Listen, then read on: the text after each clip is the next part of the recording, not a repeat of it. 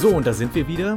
Und wie angekündigt soll es heute um das Thema Dragon Ball und Dragon Ball Z gehen. Eventuell auch ein kleines bisschen GT, wobei ich über GT ja schon in Radio Zockerbude in der allerersten Folge, wie sich manche vielleicht erinnern werden, schon lang und breit geschwafelt habe. Deswegen werden wir das wahrscheinlich nur anreißen. Und was wir ebenfalls vielleicht ein bisschen anreißen, sind äh, Kai und Super. Und ich rede hier von wir. Damit meine ich natürlich, ich schließe natürlich meine Zuschauer hier mit, äh, Zuhörer mit ein. Aber ich habe auch diesmal einen Gast dabei, äh, den Weltstar aus Österreich ein äh, großer Mann, einer der ersten YouTuber überhaupt, der hat quasi YouTube erfunden und er ist die wandelnde Dragon Ball Enzyklopädie. Hier ist Tudemix. Oh, danke, danke, danke. Zu viel des Guten. Nein, das muss, wenn, dann muss es hier richtig gemacht werden. Und äh, ja, wir haben auf jeden Fall beide einen relativ einen engen Bezug zu Dragon Ball. Und deswegen war es einfach ganz gut gepasst, dass ich jetzt äh, dich mit in der Show haben kann. Und ich habe es bei den letzten paar Malen gemerkt, das ist eigentlich mal ein ganz guter Einstieg, wenn man kurz so drüber redet, wie kann man denn eigentlich an die Thematik heran. Möchtest du anfangen, dir zu erzählen, wie du an Dragon Ball herangekommen bist? Definitiv über Pokémon, muss ich mich da outen. Nee, nee, äh, mach ruhig. Äh, ich, ich habe lange nicht gewusst, dass eben Animes im deutschen Fernsehen überhaupt laufen. Äh, und RTL 2 habe ich als kleiner Junge überhaupt nicht auf dem Schirm gehabt. Bei uns hat es nur OF1 oder OF2 gegeben. Und wenn es hochkommt, noch Tele 5. Äh, aber das ist auch keine schlechte Auswahl, also. Na, definitiv nicht. Und wobei ORF 1 hat Dragon Ball noch kurz ein, noch ein paar Folgen abgesetzt, weil sie gesagt haben, es ist Kinderpornografie, aber oh. vielleicht dazu später was. Äh, ja. Auf alle Fälle haben wir dann so ein Kinder, naja, Kindermädchen kann man nicht ganz sagen, aber auf alle Fälle eine Dame bei uns im Haus gehabt, die ausgeholfen hat und irgendwann hat sie jetzt ihre Sailor Moon Zeichnungen gezeigt und ich habe mir halt gedacht, ja, interessant, was ist das? Und dann hat sie gesagt, ja, es läuft auf RTL 2. Und ich habe gefragt, was RTL 2? Und dann hat sie mir RTL 2 gezeigt und da war ich, glaube hat sie eingeschaltet und dann war eben Pokémon. Mhm. Und dann war ich total fasziniert eben von Pokémon. Und das war sogar die erste Folge, also überraschenderweise habe ich sogar bei der ersten Folge eingeschaltet. Und das war sogar bei der deutschen Erstausstrahlung. Oh. Uh, und irgendwann bin ich eben bei diesem äh, RTL 2 Kinderblock hängen geblieben, bin also noch lange bevor es Anime RTL 2 geworden ist. Ähm, oder Pokito und, TV. Oder Pokito TV, genau. Ähm, und irgendwann ist dann ein Dragon Ball gekommen und mir hat das Titel, der Titelsong in diesem Kinosaal so fasziniert. Dachte, das muss ich mir jetzt anschauen. Und dann war das, ich glaube, eh gerade eine von die Pila-Folgen am, relativ am Anfang, mhm. nicht die erste Folge. Also ich habe nicht gewusst, wie sich Goku und Bulma kennengelernt haben. Aber auf alle Fälle war es irgendwas, ich glaube sogar, es ist eine Folge gewesen in Pilafs Schloss, wo eben äh, Bulma Bilaf den Kuss zuwirft und der total rot wird, um Gottes Willen, was ist das? und ich bin einfach hängen geblieben und bin einfach ein Fan geblieben seit jeher. Bei mir war es so ganz ähnlich. Also ich habe auch diesen Blog oftmals gesehen. Ich habe allerdings mal Sailor Moon ausgelassen. Das werde ich auch nicht müde zu erwähnen. Das ich habe Pokémon geguckt, weil das war schon was Faszinierendes und was sehr Neues zu der Zeit. Und dann, ähm, ich habe es tatsächlich hauptsächlich erst wegen Pokémon geguckt und dann später immer mal bei Dragon Ball reingeschaut und irgendwann wurde Dragon Ball, wurde das der eigentliche Grund einzuschalten und Pokémon war halt nur noch, ja, wenn es halt gerade lief, hab ich, bin ich an dran geblieben, aber Dragon Ball war wesentlich faszinierender. Und ich glaube, ich bin irgendwann im Laufe des ersten Turniers eingestiegen, was an sich nicht der schlechteste Punkt ist, weil man braucht nicht so viel Vorgeschichte, um das zu kapieren. Ich meine, das ist einfach nur Turnier, wo welche gegeneinander kämpfen. Die sind erstaunlicherweise immer ziemlich gut gewesen, die alten Turniere. Ich stimme Ihnen da absolut zu. Alle drei, die hatten alle ihre kleinen Mini-Handlung, aber die Action war gut und die war sehr fantasievoll. Dazu kommen wir auch später noch ein bisschen zu dem, zu, das Thema Kampf ist ja recht wichtig in Dragon Ball. Ähm, und äh, bin einfach dadurch dran geblieben und danach die Red Ribbon Saga geguckt, von der ich erst nicht so begeistert war, weil ich dachte, hä, Militärfuzis ist irgendwie langweilig. Aber dann hatten sie tatsächlich da auch ein paar sehr gute Bösewichte wie Ninja Lila und General Blue und so weiter. Und dann kam für mich der absolute Schlag ins Gesicht, als sie mitten in dieser General Blue Geschichte die, die Serie von vorne gesendet haben.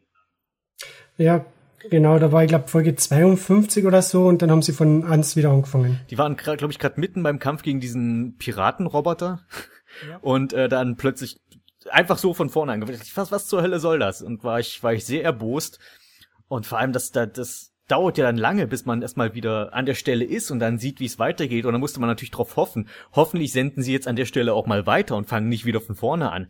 Weißt du da irgendwas, warum die das gemacht haben oder hatten die das noch nicht weit genug synchronisiert zu dem Zeitpunkt? Ähm, ich weiß sogar, was genau passiert ist. Ähm, und zwar äh, RTL 2 hat damals wirklich nur die ersten 52 Folgen von Dragon Ball eingekauft. Anscheinend ist 52 so eine schöne Zahl, deswegen kommen alle Animes nur in 52 Folgen Schichten zu uns, abgesehen von Dragon Ball Z, das gleich mit 291 gekommen ist. Ähm, aber es war die relativ große Kritik an der deutschen Dragon Ball Synchro, weil wenn du dich erinnerst, war die ja ziemlich, äh, ziemlich kindgerecht, wenn man so will. Die war doch perfekt. Die Mütze mit zwei Ohren, was war noch alles? Puh, keine Ahnung. Auf alle, genau, ähm, was war, in einer Folge geht es darum, dass da, dass die Bulma dem Son Goku seine, ihre Panties zeigt und in der deutschen Synchro wurde irgendwas anderes daraus, was absolut null Bezug gehabt hat. Es war manchmal ein bisschen seltsam, stimmt, weil das, das Bild hat nicht immer ganz zu dem gepasst, was erzählt wurde. Hat mich aber ehrlich gesagt nie weiter gestört. Ich fand gerade die, diese alte Synchro von den alten Folgen ziemlich gut, weil ich fand, die waren einfach gut besetzt, die Figuren vor allem. Ja, besetzt auf alle Fälle, aber ich erinnere gerne an die Schockwelle der alten Ahnen. Das ist doch super. Äh, auch wenn sie, vor allem wenn sie ursprünglich ja ihr, ihr langgezogenes Kamehameha machen und dann mussten die Sprecher Schockwelle. das halt, Schockwelle der alten Ahnen ist aber auch einfach ein schöner Name. Also Kamehameha, pff, ist halt so ein ja. alter Hawaiianer-König. Was hat das damit zu tun? Stimmt da wieder. Aber auf alle Fälle haben sich da Fülle bei RTL zwar beschwert, und dann haben sie gesagt, okay, passt, die nächsten Folgen, die kommen, die sind dann eben originalgetreu, äh, originalgetreu, Entschuldigung. Mhm. Äh, und selbe Sprecher, es ist weiter synchronisiert worden bis 153 und die Synchro war dann auch wesentlich erwachsener. Es war einfach näher am Original, mhm. wobei Original nicht immer stimmt, weil die deutsche Synchro basiert ja auf der zensierten französischen Synchro, also so ähnlich war das ja dann auch bei Dragon Ball Z, als das zu uns kam. Wir haben ja auch die französische erst bekommen. Mhm. Und die war ja eigentlich nicht so hart geschnitten. Äh, Im Gegensatz zu dem, was dann die, die späteren Ausstrahlungen von Dragon Ball Z, die wurden ja dann immer abstruser, was den, was die, was die Zensur angeht hier im deutschen Bereich, mhm. wo dann äh, bei beim Anfang bei Son Goku das Loch in der Brust wieder zugemacht wurde, ja, genau. nachdem er von nachdem er von Piccolo erschossen wurde mit der Höllenspirale. Und äh, besonders, dann, dann kam irgendwann GT und das war ja dann absolut ad absurdum vom, vom Feinsten. Absolut. Wo dann einfach mal, keine Ahnung, zwölf Folgen am Stück gefehlt haben oder sowas. Ja, genau. GT war einzige Katastrophe in Deutschland. Ich wollte noch kurz zum, zum wie, wir, wie wir quasi an diese ganzen Sachen rangekommen sind. Ich habe jedenfalls dann Dragon Ball an sich sehr gemocht und das wurde, glaube ich, zwei, dreimal ausgestrahlt. Ich weiß nicht wie oft, aber ich, ich dächte, ich hätte es mehrmals gesehen. Und ich war mhm. ebenfalls ein totaler Fan. Ich äh, wusste über alle Charaktere Bescheid und konnte halt kaum erwarten, dass irgendwann die nächste Serie kommt. Und ich hatte bis zur Erstausstrahlung von Z keine Ahnung davon, weil ich auch nie die Mangas gelesen habe und es hat mich auch nie groß interessiert, wenn ich ehrlich bin.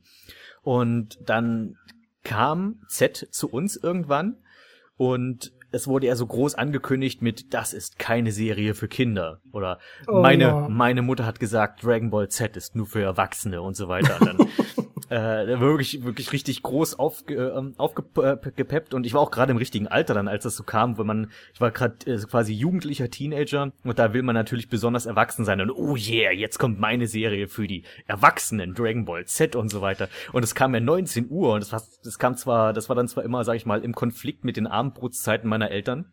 Ja. Es hat einige Diskussionen gegeben, aber ich musste natürlich immer Dragon Ball Z ansehen. Mhm. Und ich, ich war erstmal natürlich fasziniert, als es losging, auch wenn man sehr schnell gemerkt hat, dass sich der Ton und auch die Erzählweise stark geändert hat zu Dragon Ball. Äh, zu ja, Dragon Ball Z war auf alle Fälle ein massiver Bruch zu Dragon Ball, wobei die erste Folge von DBZ sogar noch relativ stark an Dragon Ball erinnert, mit äh, Son Gohan, der eben vor dem Löwen davonläuft mhm. oder vom Wasserfall runterfällt. Aber mach, kannst du dich noch auf diese RTL 2 Nachrichtenbeiträge zu Dragon Ball Z erinnern? Wo sie dann auch noch äh, Szenen von der Synchronfassung gezeigt haben. Erzähl mir mehr, das interessiert mich jetzt. Ah, ich glaube, es war die fünfte Folge von DBZ ist gerade gelaufen. Und dann haben sie eben in die RTL 2 8 Uhr Abendnachrichten das ist nämlich damals in der Werbepause von DBZ gekommen. Ja, und bitte heute einschalten. Wir haben einen hinter den Kulissen Blick für Dragon Ball Z und e-, exklusive Berichterstattung zu Dragon Ball Z und dann eben der, der Beitrag ist eröffnet worden, ja, Leute sterben, das ist nichts für Kinder, Blut spritzt. Dann sieht man so den, den Sprecher, den Sandro Blüme, den Sprecher von Son Gohan, der wird gefragt, ja, und wie machst du das, wenn du, wenn du geschlagen bist oder so weiter, wie stellst du die Schmerzen da? Und da sagt er, ja, ich zwick mich so und ja, oder box mir in den Arm oder so. wenn man sich überlegt, wie, wie wie die später quasi Z, ja, durch diesen Zensurwahn dann später eigentlich äh, entschärft haben und am Anfang haben sie es halt wirklich als extrem brutal beworben. Ist herrlich, mhm. ich liebe es. Es hat ja einen Trailer gegeben, ich glaube, das war der allererste Teaser-Trailer für Dragon Ball Z. Da haben sie noch ganz groß auf, angekündigt, weil eben viele kritisiert haben, dass Dragon Ball auf der französischen Schnittfassung basiert äh, ja, in der japanischen Originalfassung senden wir Dragon Ball Z. Das ist nichts für Kinder. Und schlussendlich war bei Dragon Ball Z genau wie bei Dragon Ball wieder die französische Fassung die Grundlage. Und gab es dann wenigstens auch wieder Kritik? Ich meine, ich hätte den Unterschied wahrscheinlich nicht erkannt, weil ich habe hab mich mit zu dem Zeitpunkt nicht mit sowas beschäftigt, mit hm. welche Fassung ist wie und so weiter. Aber gab's da was? Ja, ähm, zu Anfang nicht, weil ich, ich denke, bei den ersten paar Folgen hat es bei den Franzosen auch keine Schnitte gegeben. Mhm. Später ab der Freezer-Saga haben da die Schnitte zug, äh, zugesetzt, zum Beispiel die Folge, in der Krillin von Freezer auf seine Hörner aufgespießt wird, ja. äh, die fehlt in der eigentlichen Folge, aber später in die Rückblicke sieht man die Szene dann. Okay. Also da merkt man, die Franzosen haben ursprünglich die Szene entfernt, aber die Rückblicke, die Rückblicke waren ihnen relativ Wurst mir ist es damals auch nie aufgefallen. Ich meine, erst jetzt, die letzten Jahre, wo ich mich mehr mit dem Thema Schnittfassungen und so weiter be, ähm, befasst habe, ist mir so einiges aufgefallen, vor allem ein paar Schnitte, die absolut keinen Sinn ergeben, aber das trifft ja nicht nur auf Dragon Ball Z äh, zu, das trifft ja zum Beispiel auf äh, die Hero Turtles zu, mhm und so weiter. Ah, ich, ich, ich erinnere mich, was, was ich noch mitbekommen habe. Ich habe mich, wie gesagt, damit nicht groß beschäftigt mit solchen Sachen, aber ich kann mich noch an den Aufschrei erinnern, als man zum ersten Mal Vegetas Stimme gehört hat. Und oh. Santiago Ziesma hat uns begrüßt als Steve Urkel Vegeta. aber ich muss sagen, ähm, ich weiß nicht, wie es in den späteren Folgen gewirkt hätte, aber am Anfang war das gar nicht so fehlplatziert, fand ich, weil der Vegeta am Anfang der Serie war halt wirklich einfach nur ein fieser kleiner Giftswerk. Da war er ja noch nicht dieser, äh, naja, pseudo-coole Typ, der immer irgendwie rumsteht und, oh, jetzt zeig ich's euch allen aber mal und äh, nur ich darf Kakarott besiegen und sonst niemand. Das hatte man am Anfang noch nicht, da war er wirklich einfach nur ein mieser kleiner Schleimbeutel, der halt zufällig stark war. Und ich fand, mhm. da hat Cies mal gar nicht so schlecht gepasst.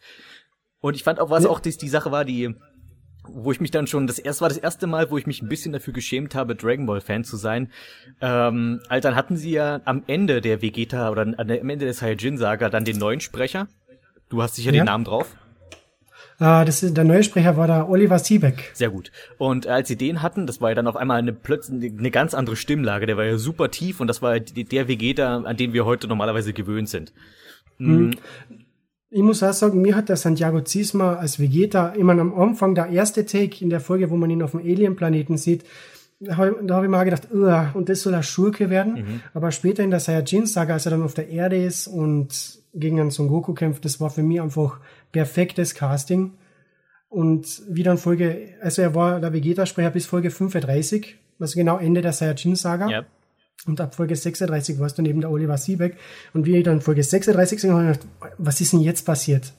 Ja, Wo ist der coole Sprecher hin? So in etwa, aber es gab ja dann auch eine Pressemeldung, weil kurz darauf fing plötzlich an, sich die ganzen Dragon Ball Z-Fans zu beschweren, dass man sich doch inzwischen an Vegetas Stimme gewöhnt hätte und ob man ihn nicht zurücktauschen könnte. Hm. Und da gab es dann wirklich halt so eine, wie so eine Art äh, Facepalm-Pressemitteilung, wo dann gesagt wurde, äh, nein, ändern nochmal macht viel zu viel Aufwand und zurücktauschen geht schon mal gar nicht. Und da wurde auch noch so als Fazit drunter geschrieben, außerdem haben wir inzwischen die Erfahrung gemacht, dass Dragon Ball Fans sehr schnell ihre Meinung ändern können. Und da dachte Definitiv. ich, ja, da dachte ich auch, oh Gott, oh Gott, schlimm. Mhm. Wobei ich wirklich, weil der, ich finde, Ziesma hat das dann tatsächlich später gut gemacht, die, die Stelle, wo er dann äh, Nappa tötet und dann mhm. sagt ein besiegter Saiyajin ist ein Dreckwert, fahrt zur Hölle und sowas. Das war halt wirklich, da hat man wirklich das, den Bösewicht, der quoll aus ihm heraus. Und ich glaube, Ziesma hatte da auch echt groß, echt Spaß dabei, weil der sonst ja normalerweise, normalerweise nur, sag ich mal, tollpatschige, niedliche Figuren spricht. Ja. Und er dort durfte mal wirklich so einen absolut miesen Bösewicht sprechen und das hat er richtig ausgekostet. Also das, das hat man gehört. Mhm mein, mein Lieblingstake von ihm war ja, er fliegt in die Höhe, also Son Goku macht unten sein Kamehameha mit der Kaioken mhm. und er schreit oben, ich werde diesen ganzen verdammten Planeten pulverisieren! Und wie er das so schreit, das war einfach, ah. Oh, ja, aber Ziesma, Ziesma kann auch wirklich gut schreien, das hat man ja schon bei Spongebob immer gehört. Mhm. Da hat er auch seinen, seinen Spaß dabei. Wobei ich finde es irgendwie fies, dass heutzutage alle sagen, Santiago Ziesma, kein Wunder, dass sie ihn damals ausgetauscht haben, er war ja Spongebob. Das stimmt so nicht. Spongebob ist erst zwei Jahre nach Dragon Ball Z in Deutschland. Ja, absolut. Der, der Vergleich war damals Steve Urkel vor allem. Hm? Das war der Punkt, weil, weil man kannte ihn halt jahrelang immer nur als Urkel. War ich das etwa? Ich meine, du wirst lachen, du hast gesagt von der Pressemeldung, wo eben Facepalm-mäßig ist. Aber das Studio hat tatsächlich noch einmal den Ziesma angefragt, ob er nicht wieder ich glaube, das war dann die Cell-Saga, noch einmal den Vegeta sprechen möchte. oh nein! Und er hat dann von selbst gesagt, was ist das für ein Blödsinn? Ja. Ich habe jetzt keine Lust mehr. Ja, das glaube ich auch. Aber äh, absolut. Vor allem Ziesmer ist ja auch wirklich, glaube ich, einer der, der populärsten Sprecher in Deutschland. Der muss sich solchen Späß ja auch nur nicht gefallen lassen. Da, das kann, ja kann ich, da kann ich ihn voll verstehen. Also das ist echt, wie gesagt, das sind so Sachen, wo ich immer denke, ah Leute, ich, ich bin, ich, ich mag Dragon Ball auch, aber ich muss mich ja auch nicht wie der letzte Vollidiot anstellen, wenn es um das Thema geht. Das ist genauso wie wenn du, wenn du irgendwas an Dragon Ball Z oder an Dragon Ball allgemein kritisierst dann bist du ja sofort ein Hater. Bitte, du wirst nicht glauben, bei der, bei den ganzen deutschen DVD-Veröffentlichungen, wie schnell man da als Hater des Labels bezeichnet wird, nur weil man sich äußert wegen der fehlenden japanischen Tonspur oder warum ist der, warum ist die Szene geschnitten worden in der deutschen DVD-Veröffentlichung, die bei der TV-Ausstrahlung noch dabei war und so weiter. Da ist man automatisch ein Hater des DVD-Labels, und man möchte seine Klappe halten, man, man soll froh sein, dass es überhaupt bei uns erscheint. Du hast ja keine Ahnung. Und bei, bei Dragon Ball Z ist es halt auffällig, dass, ähm, sag ich mal, Toriyama, es gibt immer dieses Gerücht, dass er einfach nur noch so vor sich hingeschrieben hat, einfach nicht, nicht vorausgeplant, sondern einfach nur, was kommt mir heute in den Sinn, nach dem Motto die Stories geschrieben hat. Und speziell ab der Cyborg-Saga merkt man das, finde ich, sehr, sehr deutlich. Also, es kommt mir halt so vor, dass jede Folge ist irgendwie, ähm, ja, aber jetzt sind das zwei andere Cyborgs. weil, äh, multiple Zeitlinien. Das ist immer so die Standardausrede, wenn dir, wenn du keine gute, wenn du dich irgendwie in der Ecke geschrieben hast, ist wie bei der Zelda-Timeline. Du bist, mhm. du, du, es ist keine, es gibt keine Möglichkeit, das vernünftig chronologisch zu erzählen. Also ist die Standardantwort multiple Zeitlinien. Das damit, weil damit kannst du jeden Scheiß rechtfertigen. Absolut. Doriyama wollte ja, ich glaube, soweit ich weiß, sogar bei der, noch der Freezer-Saga aufheuern. Wäre der perfekte Zeitpunkt gewesen. Nur eben sein Redakteur hat damals darauf bestanden, dass er weitermacht mit Dragon Ball Z, weil es verkauft sich ja so gut und kann er nicht irgendwas noch einmal machen mit Dragon Ball und dann ist er eben auf die Red Ribbon Armee gekommen und die Cyborgs. Und dann wollte er noch, äh, noch das, äh, noch das Cell Saga aufhören, haben sie wieder gesagt, na, es läuft so gut, mach weiter. Und dann hat er die Boo Saga noch gemacht, wo er eben, ich finde, comedymäßig mehr sich an Dragon Ball orientiert ja. hat als an Dragon Ball Z. Und noch, noch der Boo Saga hat dann gesagt, na, es endet, ich kann nicht mehr, ich will nicht mehr, leckt's mich doch. Das kann ich auch absolut verstehen. Wobei ich sagen muss, die Bu-Saga hat tatsächlich noch mal ein bisschen zugelegt. Ich finde die Bu-Saga um einiges interessanter als die Cell-Saga. Wobei ja. die Bu-Saga sich am Ende noch ein Stück weit zu sehr gezogen hat. Also eins, zwei Formen von Bu weniger hätten es auch getan. Du kannst meinetwegen den dicken Bu haben und dann den Super Bu und das hätte eigentlich schon voll gepasst dann. Da, diesen, diesen Mini-Bu, den Kid-Bu hätte es gar nicht mehr gebraucht zum Schluss. Vor allem, weil ich auch die, die, die Logik nie ganz verstanden hat, weil es gab ja auch diesen dünnen Bu noch zwischendurch für eine Folge lang. Hm? Und dann, okay, irgendwie, also der, der dicke Bu spaltet den dünnen Bu ab und der dünne Bu frisst den dicken Bu, aber wieso ist es jetzt der mittlere Bu und warum ist dann, wenn der mittlere Bu den dicken Bu ausspuckt, wieso haben wir dann den kleinen Bu? Wo kommt der auf einmal her? Es ergibt alles absolut keinen Sinn. Das ist Dragon Ball. Das stimmt. Es muss keinen Sinn ergeben. Nee, das muss einfach nur, also Dragon Ball besteht ja, also vor allem Z besteht ja im Wesentlichen aus 80% Landschaftsaufnahmen, 10% hm. Anschreien und 10% Action. Ja, nicht zu vergessen, dass Namex fünf Minuten 40 Folgen gedauert haben. Das ist jetzt für mich eine interessante Frage zu Dragon Ball Kai. Ich meine, wir können ja ein bisschen rumspringen hier mit den ganzen Themen. Hm. Ähm, ich habe Tai, äh, Tai, ich habe Kai. Dragon Ball Tai mit Agumon als Protagonist. Äh, Achso, ich, ich war jetzt irgendwie bei Dragon Ball Tai äh, mit mit Sagat aus Thailand als als neuen Kämpfer oder sowas. Ähm, Nee, bei Kai, äh, als es damals, ich glaube 2010, kam es ja ursprünglich raus und ich habe es nur eingangs ein bisschen mitverfolgt, weil es mich interessiert hat, weil es mhm. mich interessiert hat, welche Änderungen werden vorgenommen. Letztlich war es ja eigentlich nur, wir schmeißen den ganzen Filler raus und ansonsten bleibt alles gleich. Äh, ich hatte, ich hatte nur darauf gehofft, dass man gerade beim Kampf gegen Freezer massiv Kürzungen vornehmen könnte. Also zum mhm. Beispiel diese ganzen Episoden, wo Son Goku einfach nur die Genki Dama vorbereitet das sich gezogen hat wie Kaugummi. Es war das Schlimmste, es war das Langweiligste überhaupt. Und dachte, das hätte man auch locker in, äh, weiß nicht, eine halbe Folge hätte gereicht, meiner Meinung nach. Und nicht, ich weiß nicht, wie viel es letztendlich waren. Ich vermutlich übertreibe ich, aber gefühlt waren es mindestens sieben Folgen. Hm. Ja, bestimmt sogar. Also ich kann nur sagen, von der Saiyajin-Saga, die haben sie von 35 Folgen auf 16 runtergekürzt. Das und die Saiyajins kommen da schon noch Folge 6 auf die Erde, also Vegeta und Nappa. Ja, das war ich, ich glaube, das war ja auch wirklich alles Filler, was zwischen, also alles, was Son Goku auf der Erde, äh, Son Gohan auf der Erde erlebt und die ganzen Schlangenpfad Nebenstories, mhm. das war ja, glaube ich, alles Filler. Wobei da teilweise auch wirklich ein paar interessante Folgen dabei waren. Also ich war kein Fan von jeder Son Gohan Folge, aber ich mochte zum Beispiel, ähm, hier die, die Vegeta und Nappa fliegen nach auf diesen Insektenplaneten, dass man, weil ja. da hat man auch ein bisschen die, diese Charaktere ein bisschen besser kennengelernt, weil ansonsten Ansonsten war das einfach nur, Raditz kommt auf die Erde, Bösewicht 1 wird besiegt und dann kommen Bösewicht 2 und 3 ohne Persönlichkeit. Einfach nur Bösewicht kommt auf die Erde. Und durch zum Beispiel solche, diese kleinen Filler-Episoden zwischendurch hat das Ganze dem ein bisschen mehr Würze gegeben zumindest. Hm, vor allem hat man dann in der Alien-Folge den äh, Vegeta noch in seinem ursprünglichen Anime-Kostüm hm. sehen dürfen. Äh, grün ähm, und rote Haare. Ja, genau. das war schön. Das hat mich dann auch gewundert, als er plötzlich auf der Erde war und auf einmal schwarze Haare hatte und die Rüstung sah ganz anders aus. Mhm. Ah, das haben sie an Kai geändert, oder? Ja, das haben sie in Kai, also in der Folge, die benutzt worden ist in Kai, haben sie die Szenen mit diesem rot-grünen Vegeta dann angepasst auf das blau-schwarze. Das ist da, wo die sich, äh, wo sich er und Nappa unterhalten, dann diskutieren, dass sie auf die Erde fliegen, oder? Die Szene, die, ja, genau. genau, weil die Szene ist ja eigentlich die einzig wichtige auf dem, auf dem Flug. Hm, mehr sieht man ja eigentlich von Nappa und Vegeta im Manga dann auch nichts, bis sie zur Erde ankommen. Was schade, also ich meine, Nappa ist äh, einer der besten Charaktere. Also Dragon Ball Abridged hat ja eindeutig das Potenzial von Nappa erkannt und auch gut genutzt. Definitiv, deswegen ist er als Geist zurückgekommen. Wobei, da hat man schon gemerkt, da war dann ein bisschen die Luft raus, da hatten sie nicht mehr so richtig Ideen für äh, Ghost Nappa. Der, der Gag war lustig, aber alles, was sie dann hinterher auf, auf Namek mit Ghost Nappa angestellt haben, war ja nur so, hey, mich gibt's auch noch. Na, deswegen ist er jetzt dann wieder ein lebendiger Filmproduzent. Ja, die, also ich muss sagen, Abridged hat mit Dragon Ball nochmal um einiges schmackhafter gemacht, als ich es in Erinnerung hatte. Und vor allem haben die auch weitaus mehr aus, aus zum Beispiel, jetzt sind sie ja momentan in der Cyborg-Saga und ich war, ich habe echt gedacht, oh, mal gucken, was sie da rausholen können. Aber da, die machen da echt das Beste draus, aus, gerade aus der, aus der Cyborg- und Cell-Saga momentan. Und haben auch, mhm. haben auch zum Beispiel Cell wesentlich mehr Persönlichkeit gegeben, als er im Original hatte. Ja, da war es ja nur generischer Schurke Nummer, wie viel der Zehnter, Zwölfter schon in Dragon Ball Z. Ich muss sagen, Cell war so lange interessant, solange er nicht perfekt war. Weil da hat er zumindest noch ein Ziel, wo man sagen kann, okay, das, das will er werden, der will perfekt werden. Nachdem er perfekt ist, merkt er, oh shit, was mache ich denn jetzt mit meiner Existenz? Irgendwie, äh, ich habe ich hab nichts zu tun. Ja genau, ich veranstalte mal ein Turnier.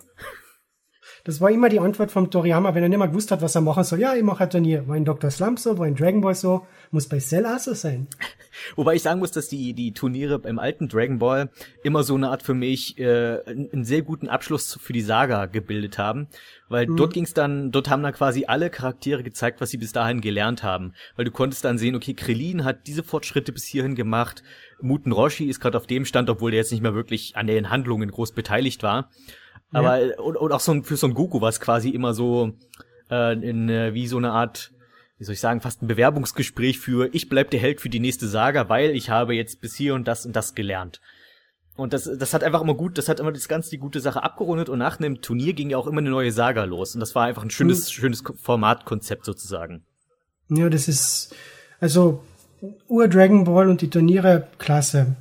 Jackie Chun war das Highlight von jedem Turnier definitiv und vor allem ich glaube, es war das zweite Turnier, wo dann eben der Yamchu versucht hat herauszufinden, dass der Jackie Chan oder Jackie Chun eben wirklich Muten Roshi war. Und es war für mich immer der Gag daran, dass es schlussendlich er war's, aber er hat es nie beweisen können. Ja. Und die Perücke war schon festgeklebt mit Superkleber, dass er sie nicht abreißen hat können. Äh, einfach genial. Aber irgendwie scheinen sie später alle zu wissen, die Figuren. Also ähm, ich glaube, Son Goku sagt zumindest in einem der Filme, ach, der alte Muten Roshi hat doch sogar schon mal das große Turnier gewonnen. Jetzt weiß ich nicht, ob er da Jackie Chun meint oder äh, wahrscheinlich hat Muten Roshi auch schon vorher mal das Turnier gewonnen, vor dem 21. Ich denke schon, ja. Äh, weil doch, stimmt, es wurde ja sogar mal gesagt, dass äh, das Finale zwischen ihm und dem alten Son Gohan war und er Son Gohan mit dieser Hand des Grauens oder wie ist sie, oder Haus des Grauens, ich verwechsel das mal. Boah, keine Ahnung. Äh, diese, diese, diesen gelben Blitz, den er da macht, das ist seine stärkste Attacke dass mhm. er damit Son Gohan besiegt hat. Das heißt, er muss ja auch mal das Turnier vorher gewonnen haben.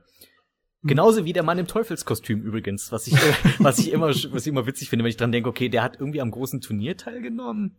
Äh, hat dann, hat dann der da auch mit seiner, mit seiner lustigen Teufelswelle auch Leute zum Platzen gebracht, weil ich dachte, ermorden darf man nicht in, im Turnier. Mhm. Weil Tau Bye Bye wäre ja auch disqualifiziert worden. Ja, aber Tau Bye Bye ist ja als Cyborg wiederkommen, deswegen hat er niemanden ermorden können. Maschinen können keine Menschen töten. Wobei bei die Cell-Saga sieht man ja wieder, was, dass es doch so ja. war. Weiß, äh, man kann natürlich überlegen, wie viel ähm, jetzt im Nachhinein bei der, gerade bei der Cyborg-Saga mit Dr. Gero, wie viel man im Nachhinein noch versucht hat, irgendwie Ge Dr. Gero in Dragon Ball einzupflügen, obwohl er da nie aufgetaucht ist bei der Red Ribbon Armee. Dass mhm. man sagt, ja, Monster Nummer 8 war ja doch eigentlich von ihm, obwohl man eindeutig sieht in im, zumindest im Anime sieht man, okay, nee, äh, äh Nummer 8 hatte schon einen Erfinder. Flapper. Ja, genau. Der hatte eigentlich schon einen Erfinder. Und ich, ich warte, ja, ich, ich warte nur, ich warte nur noch drauf, dass rauskommt. Ja, äh, Dr. Gero, der hat auch äh, Tauber Bai zum Cyborg umgebaut, was sogar Sinn ergeben würde, weil dem bräuchte er nicht mhm. extra zum Son Goku töten programmieren. Der wäre es jetzt auch von sich aus probiert ich, ich glaube sogar in irgendeiner Videospielbeschreibung, in der Tau bei ähm, spürbar war als Cyborg, steht sogar, dass Dr. Gero ihn umgebaut hat. Ich meine, ich leg dafür jetzt nicht mehr Hand ins Feuer, aber ich denke, irgendwo habe ich das sogar gelesen, oder es war Fantheorie oder irgendetwas. Aber es, wie du sagst, es wird Sinn ergeben und es wird halt total zum Charakter von Dr. Gero passen. Ja, Son Goku muss sterben das, das wäre stimmt, das wäre eigentlich die ein, eine relativ gute Verbindung, die man machen könnte, vor allem weil Tauber ja schon die Verbindung zur Red Ribbon Armee hatte. War der nicht sogar in der amerikanischen Version ein Teil der Red Ribbon Armee und nur bei uns ein Söldner? Ähm, also im Manga war er nur ein Söldner, in Japan war er Söldner. Ich denke, das war wieder etwas, was sich die Amerikaner zurecht, zurechtgedichtet haben. So wie zum Beispiel, dass der Son Goku eher als Superman-Charakter sein muss mhm. und nicht dieser äh, infantile, leichtgläubige Kerl Wobei, das haben wir wie in der deutschen Dragon Ball Z Synchro ja verloren. Da ist auch Sprüche, da ist auch Sprüche klopfender, äh, Mutter beleidigender Superheld mit rauchiger Stimme geworden. Weil ja stimmt, aber die gerade in der Ami-Version ist ja die Son Goku-Stimme. Ich finde, ich finde, ich muss sagen, die deutsche Stimme von Son Goku in vor allem in Z mit Tommy Morgenstern ist die beste, die ich gehört habe von Jetzt nicht nur, weil ich, weil ich die als erstes so kennengelernt habe, sondern ich höre mir die japanischen, den japanischen Son Goku an mit seiner Eunuchenstimme oder den amerikanischen mit seiner Raucherstimme. Oder und das, der perfekte Mittelweg war eigentlich Morgenstern bei uns. Ja, wobei mir der Son Goku-Sprecher in Dragon Ball, also der Teenage, äh, also nicht der ganz junge Son Goku, also es war die Corinna Dorenkamp, das war ja Mädchen, aber dann der mehr oder weniger erwachsene Son Goku, das war der Frank Schaff, der hätte mir relativ gut in Dragon Ball Z gefallen, aber es hat leider nicht sein dürfen. Echt? Ich fand den gerade, weil der, ich, der hat, wenn, der hat irgendwie Son Goku extrem arrogant drüber klingen, klingen lassen. Das fand ich halt überhaupt Wirklich? nicht zum Charakter von Son Goku gepasst. Wo, äh, wo irgendwie gegen Tenshin Han, wo Tenshin Han später besiegt als, als Teenager, also im dritten Turnier. Ja. Und dann sagt, aha, Tenshin Han, Bruchrechnen ist wohl nicht deine Stärke. Und dachte ich, das ist doch, das ist doch kein Satz, den Son Goku sagen würde. Stimmt. Ja, wobei Son Goku wird ja nie sagen beim Turnier, ja, deine Mutter ist eine Hure und du bist im Schlamm aufgewachsen, so wie zum Beispiel im Kampf gegen Up. Das war, das war sehr deplatziert, das stimmt. Ich meine, ich weiß, was das Ziel war des Ganzen, um ihn wütend zu machen, aber es passt überhaupt nicht zu Son Goku, das ist richtig. Mhm. Das wäre eher was gewesen wie, ey, wie geht da, hilf mir mal, den wütend zu machen oder so. Das, ich glaube, das, das wäre eher äh, eine Möglichkeit gewesen. Ja, das war irgendwie total über die Stränge gezogen. Wobei das jetzt auch nicht das, na gut, das ist ähnlich wie bei diesem bruchrechten Spruch. Das ist jetzt nicht unbedingt Schuld des Synchronsprechers, sondern eher des, des Autors. Mhm. Ähm, aber ich, wie gesagt, ich fand den Sprecher, der klang irgendwie, das klang ein bisschen zu, zu hochnäsig für Son Goku. Mir hat vor allem der Krillin in Dragon Ball wesentlich besser gefallen als in Dragon Ball Oh Z. ja. Wobei man sagen muss, zu einem erwachsenen Krillin ist es schwierig, sich die Stimme vorzustellen. Diese, ja. ich, ich, weiß, ich weiß genau, ich habe die auch sofort im Ohr, die Krillin-Stimme aus Dragon Ball. Ich mochte die auch total. Und die hat auch eigentlich perfekt gepasst zu ihm. Ich müsste mir nochmal das dritte Turnier angucken, weil da hatte er auch noch die gleiche Stimme wie als Kind. Ja. Und äh, ob die, ob die komplett deplatziert wirkt. Aber ich glaube fast nicht. Also ich, ich mochte den, den Krillin mit seiner eher kreischigen, hellen Stimme eigentlich auch ein bisschen lieber. Der, der Sprecher von, von Krillin in Z, den Namen hast du sicher wieder drauf. Na, selbstverständlich, Vanya Gerig. Danke. Der, ähm, der klang mir ein bisschen zu ruhig für ihn. Ich meine, Krillins Charakter hat sich schon arg geändert, sowieso in Z. Mhm. Das ist ja, wir machen ja nachher auch, denke ich mal, noch einen kleinen Vergleich zwischen den beiden Serien. Und vor allem charakterlich hat sich, finde ich, Krillin mit am stärksten verändert von allen.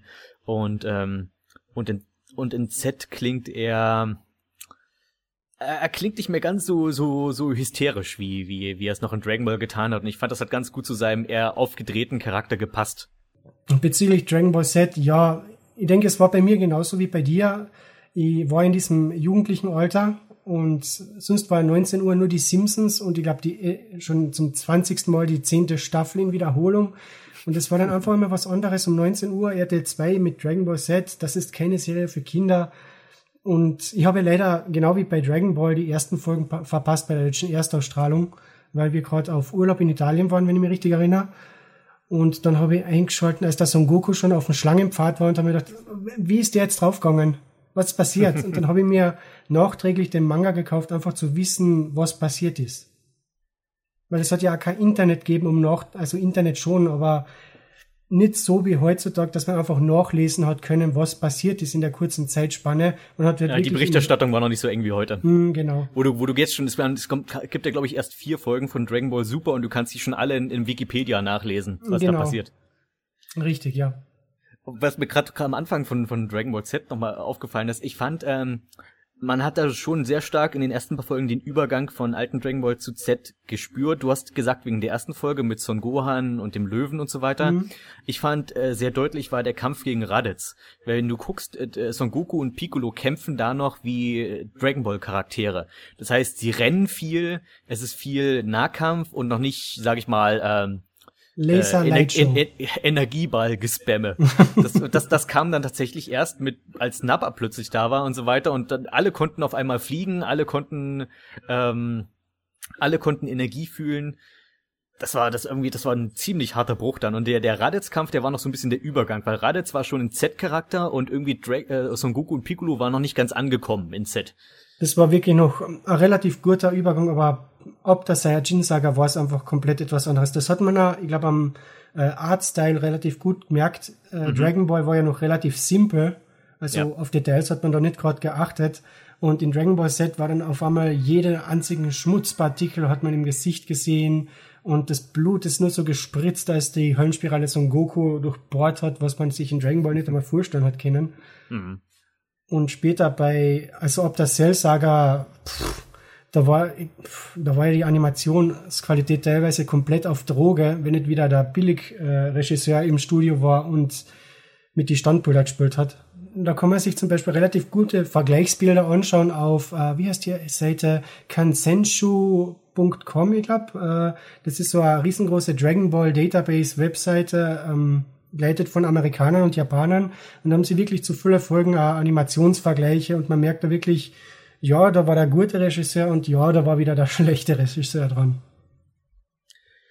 Und äh, was nochmal auf den, den Anfang von Z zurückzukommen, mir ist dann bei dem Kampf gegen Nappa aufgefallen, dass ich hier arg was verändert hat, auch im, an der Art und Weise, wie die Kämpfe ausgetragen wurden. Mhm. Und ich möchte gleich vorweg sagen, ich, ich, ähm, weil mir wird immer vorge vorgehalten, ich würde Z hassen und nur Dragon Ball lieben. Das ist Quatsch. Ich sehe nur leider viele Dinge an Z kritisch, von denen ich denke, das hätte doch so nicht sein müssen. Ich finde zum Beispiel, Z hat ein arg verschwendetes Potenzial, was viele Charaktere angeht. Ja. Das fängt, das fängt schon bei Raditz an. Wir, wir, wir, wir erfinden Son Gokus Bruder und der ist fünf Folgen lang da und dann redet man niemals wieder von ihm. Stimmt, oder ja. äh, die oder halt eben auch die ganzen menschlichen Charaktere, die die noch einmal eine Rolle bei Nappa spielen dürfen und danach nie wieder im Wesentlichen. und selbst da war es nur grenzwertig. Und das ist so ein Punkt, ich habe zwar ich, ich habe zwar Angst, dass wir zu sehr zu One Piece abschweifen, aber das ist einer dieser Punkte, von denen ich denke, hier ich meine Oda hat ja gesagt, er wurde inspiriert von Dragon Ball für One Piece. Mhm. Und das finde ich, das merkt man auch arg. Ja, allerdings ja. muss ich, allerdings habe ich festgestellt, äh, bei One Piece hat man aus vielen Fehlern von Dragon Ball und Dragon Ball Z gelernt. Zum Beispiel eben Charaktere voll, möglichst voll auszuschöpfen, sie nicht zu sehr zu verschwenden. Und äh, das ist eben, dass man merkt halt da, bei bei One Piece, das ist keine One-Man-Show. Es geht nicht nur um Ruffy, sondern sein Team wächst mit ihm. Mhm. Und das finde ich ist eine super Sache, weil dadurch wachsen einem wachsen einem auch die Charaktere viel näher. Ja, ja. Das, das, bei Z ist das irgendwie total verloren gegangen nach einer Weile. Da wurde es halt nur noch Son Goku und später die anderen Saiyajins. Aber die Charaktere, wegen denen ich überhaupt diese Serie so lieben gelernt habe, die haben überhaupt keine Rolle mehr gespielt. Mir ist erst neulich mal wieder aufgefallen, dass zum Beispiel Son Goku wechselt in der gesamten Serie kein einziges Wort mit Shao Su. Nicht einmal. Ich meine, das, der war, der, die waren noch vorher schon nicht unbedingt die besten Freunde, aber das ist halt wirklich die, die existieren in zwei Universen, die beiden. Ja, stimmt, stimmt. Ist mir eigentlich nie aufgefallen, aber jetzt, wo du sagst, macht Sinn. Ähm, ein Charakter, der einfach vergessen worden ist, war ja Lunch. Die ist im letzten ja. Kampf mit Piccolo noch dabei und dann fängt Dragon Ball Z an. Im Manga sieht man sie überhaupt nicht mehr. Im Anime gibt's ja dann noch eine Fehlerfolge mit Tenshin Han und Chao Su, mhm, aber und ich glaube, ganz am Ende, wo sie alle Energie für die Genki Dama gegen Bu spenden, da steigt sie einmal kurz aus dem Auto aus. Ja, das und, ist mal äh, nur im Anime. Das ist im Manga so, ja. nicht. Oh ja, und genau, und ganz am Anfang gab's hier noch, aber das, was du gerade meintest, die Filler-Episode, wo sie irgendwie Tenshin Han hinterherjagt. Genau. Ja, ähm, da hat sogar ein Interview gegeben mit dem Akira Toriyama und der hat gesagt, ja, um ehrlich zu sein, er hat einfach auf sie vergessen. Und ich glaube, dasselbe ist dann eben auch mit den anderen menschlichen Charakteren passiert, nachdem eben Vegeta, Trunks, Son Gohan, Son Goten etc. so viel in den Vordergrund gedrungen sind, er hat einfach nie mehr drauf gedacht. Wobei ich sagen muss, Son Gohan hätte ich mir durchaus gut als neuen Helden vorstellen können. Der wurde ja immer dazu aufgebaut, irgendwie mhm. die ganze Zeit. So, mit Son Goten kann ich zum Beispiel überhaupt nichts anfangen. Das finde ich der sinnloseste von allen Figuren. Äh, der ist noch sinnloser als der junge Trunks. Weil den jungen Trunks, den gibt's zumindest, weil es einen alten Trunks, also einen Zukunftstrunks gibt. Von daher muss es auch einen jungen Trunks geben. Das heißt, okay, mit dem kann ich noch leben. Goten ist komplett überflüssig.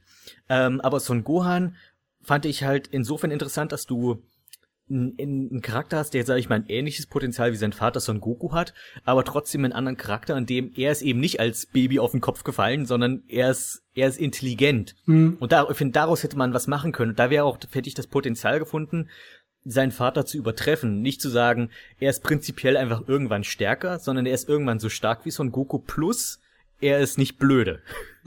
Und so hätte man ihn auch übertreffen lassen können, aber das hätte ja vorausgesetzt, dass man sich über sowas hätte mal Gedanken machen müssen im Vorfeld. Mhm. Was wir haben, ist Son, Son Gohan, der ist eine Figur, die von vielen, vielen Fans absolut geliebt wird und der, sobald er Teenager wird, in der Bu-Saga absolut gehasst wird. Wobei ich sagen muss, für mich ist das eigentlich die perfekte Pointe zu Son Gohan, der, der große Saiyaman. Wenn du, wenn, der, er konnte ja nur so ein kompletter Sozialkrüppel werden, wenn man mal ehrlich ist. Du schaust dir mal Son Gohans Leben an. Mit vier wird er von Piccolo entführt und erfährt, dass sein Vater von einem Alien ermordet wurde.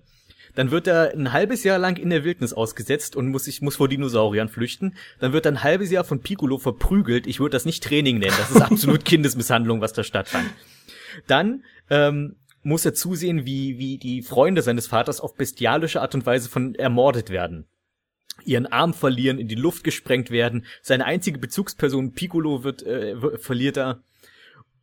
Und dann kehrt er wieder erstmal ein paar ins Krankenhaus in die Obhut seiner überfürsorglichen Mutter zurück, die ihn nie rausgehen lässt, ihn nie spielen lässt und immer nur darauf prügelt, du musst Wissenschaftler werden und du darfst, du darfst dein ganzes Leben lang nur lernen und er wird von seinem Vater immer wieder in irgendwelche haarsträubenden Kämpfe auf Leben und Tod verwickelt, von seiner Mutter, die ihn nicht Kind sein lässt. Natürlich dreht er irgendwann durch und wird zum Sireman.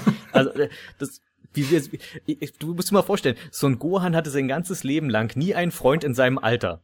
Seine einzigen beiden, nicht mal sein, und, und er hat keinen Bezug zu seinem Vater. Sein Vater ist immer weg. Das ist ja der Running Gag bei Dragon Ball Z Abridged.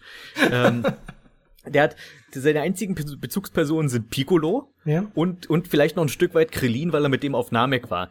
Beide sind aber keinesfalls in seinem Alter. Er hat also nie, er hat nie Freunde in seinem Alter gehabt, sondern immer nur Erwachsene, die auf Leben und Tod kämpfen. Und dann kommt der absolute Höhepunkt in der Cell-Saga beim Kampf gegen Cell, wo sein Vater Cell die magische Bohne gibt, weil er auf einen fairen Kampf besteht. Und damit das ist der ultimative Verrat an Son Gohan, finde ich. Er hat, er hat sein, damit wird auch eindeutig gesagt, seinem Vater ist ein fairer Kampf wichtiger als das Leben seines Sohnes. Und ah. Ich bin ja, ich muss sagen, ich bin schon sehr gespannt, was äh, Dragon Ball Z Abridged aus der Szene macht. Mit bedenkt, wo, wo, wo er träumt? Äh, wie der Son Goku ah, ja. äh, dem Cell die Sensobohne gibt äh, was sie da in Dragon Ball Abridged machen. Ich kann mir nur vorstellen, dass da, dass sie da komplett die Szenen mit dem Kampf gegen Cell überspringen, den sofort zum Super Saiyajin, zum zweifachen Super Saiyajin machen, einfach weil er komplett durchdreht und alles killen will, was ihm im Weg steht. Das ist eine sehr gute Möglichkeit, das stimmt. Ich dachte jetzt, du meinst die Szene, die, die jetzt bald im Raum von Geist und Zeit kommen wird, mit ähm, wo, er, wo er davon den Albtraum hat, dass Cell äh, Chichi ermordet und Piccolo. Aber Son Goku taucht in dem Traum überhaupt nicht auf. Ja, selbstverständlich, er ist ja keine Bezugsperson mehr. nee. weil, weil Son Gohan ist komplett auf Piccolo geprägt. Das fand ich auch immer cool, dass Son Gohan sich immer, wenn er, wenn er kämpft, sich eher wie Piccolo kleidet. Mhm. Mit dem lila Anzug. Deswegen, das fand ich auch, das fand ich ein bisschen doof, wenn er dann erwachsen ist, dass er dann auf einmal den Schildkrötenanzug trägt, obwohl er zur Schildkrötenschule eigentlich überhaupt keinen Bezug hat. Stimmt. Aber ich glaube, den tragt er ja erst, ähm, nachdem die Kaioshins ihn dem gegeben haben, oder? Stimmt, Weil stimmt. Zuerst hat er nur dieses normale Schul die Schuluniform, die er immer tragt. Ja. Und dann später eben den äh, Anzug vom Great Sireman, äh, großen Sireman. Und naja, das benutzt er später ja auch noch als äh, Kampfanzug. Schaut auch nicht schlecht aus für einen Son Gohan, aber hm. Mhm. Aber es passt nicht so richtig. Vor allem sieht er so schon zu ähnlich wie Yamchu aus. Stimmt. Gerade als Erwachsener sieht er halt aus wie Yamchu aus der Cell-Saga, nur mit weniger Narben. Ähm, mir ist schon damals als Kind aufgefallen, irgendwie, dass Son Gohan hat immer dieselbe Frisur, wie der Yamchu zuvor gehabt hat. Ja. Der Nachmacher. Yamchu ist halt voll der Trendsetter. Wenn du da anschaust, der Yamchu fängt an mit lange Haar in Dragon Ball. Mhm. Nachdem der Son Gohan mit dem Piccolo trainiert hat, hat er auch diese langen Haar. Dann auf, mhm. äh, dann hat er Yamchu irgendwann einmal diesen Beatles-Schnitt. Dann ja. hat er auf Namek der Son Gohan auch diesen Beatles-Schnitt. dann hat der Yamchu diese hochgestellten Haare während der Cell-Saga, hat der Son Gohan sie auch dann als Erwachsener Yamchu ist halt, es wird unterschätzt. Also ich bin zwar auch einer von denen, die sagen, auf Yamchu hätte ich von all den menschlichen Figuren, hätte ich glaube ich am ehesten auf Yamchu verzichten können. Ich finde, seine Story war in dem Moment erzählt, wo er mit Bulma zusammenkam. Mhm. Ich fand, ich fand bei Yamchu hätte nie unbedingt ein Schildkrötenschüler werden müssen. Ich fand, das war halt immer das Privileg von Son Goku und Krillin hätte bleiben sollen. Weil so war Yamchu abgestempelt immer, für immer zum dritten Rad am Wagen. Oder zum dritten Rad am Fahrrad, sagen wir mal so, weil das ist ja überflüssig. Mhm. Da hat mir zum Beispiel relativ gut gefallen der Yajirobe, der ist ja auch vergessen worden. Oh, das, hat, das hat mich so geärgert. Äh, Yajirobe war einer meiner absoluten Lieblingsfiguren in Dragon Ball. Mhm. Ein Typ, der halt mit auf der der auf Augenhöhe mit Son Goku war, was kämpferisches angeht. Der war ein Sumo-Ringer, was wir auch bis dato noch nicht hatten, einen starken mhm. Sumo-Ringer. Ansonsten waren ja Sumo-Ringer immer nur Loser, die beim großen Turnier in der Vorrunde rausgeflogen sind. Und äh, und dann dann dann wird er, nur weil er einmal, weil er nicht dumm ist, wird und, und sich nicht mit Piccolo anlegt, ist er auf einmal ein Zetten-Feigling. Das mochte, das mochte ich überhaupt nicht. Weil er war in, in Dragon Ball war er absolut kein Feigling. Mhm. Er ist nur nicht blöde gewesen und hat sich nicht sofort mit König Piccolo angelegt.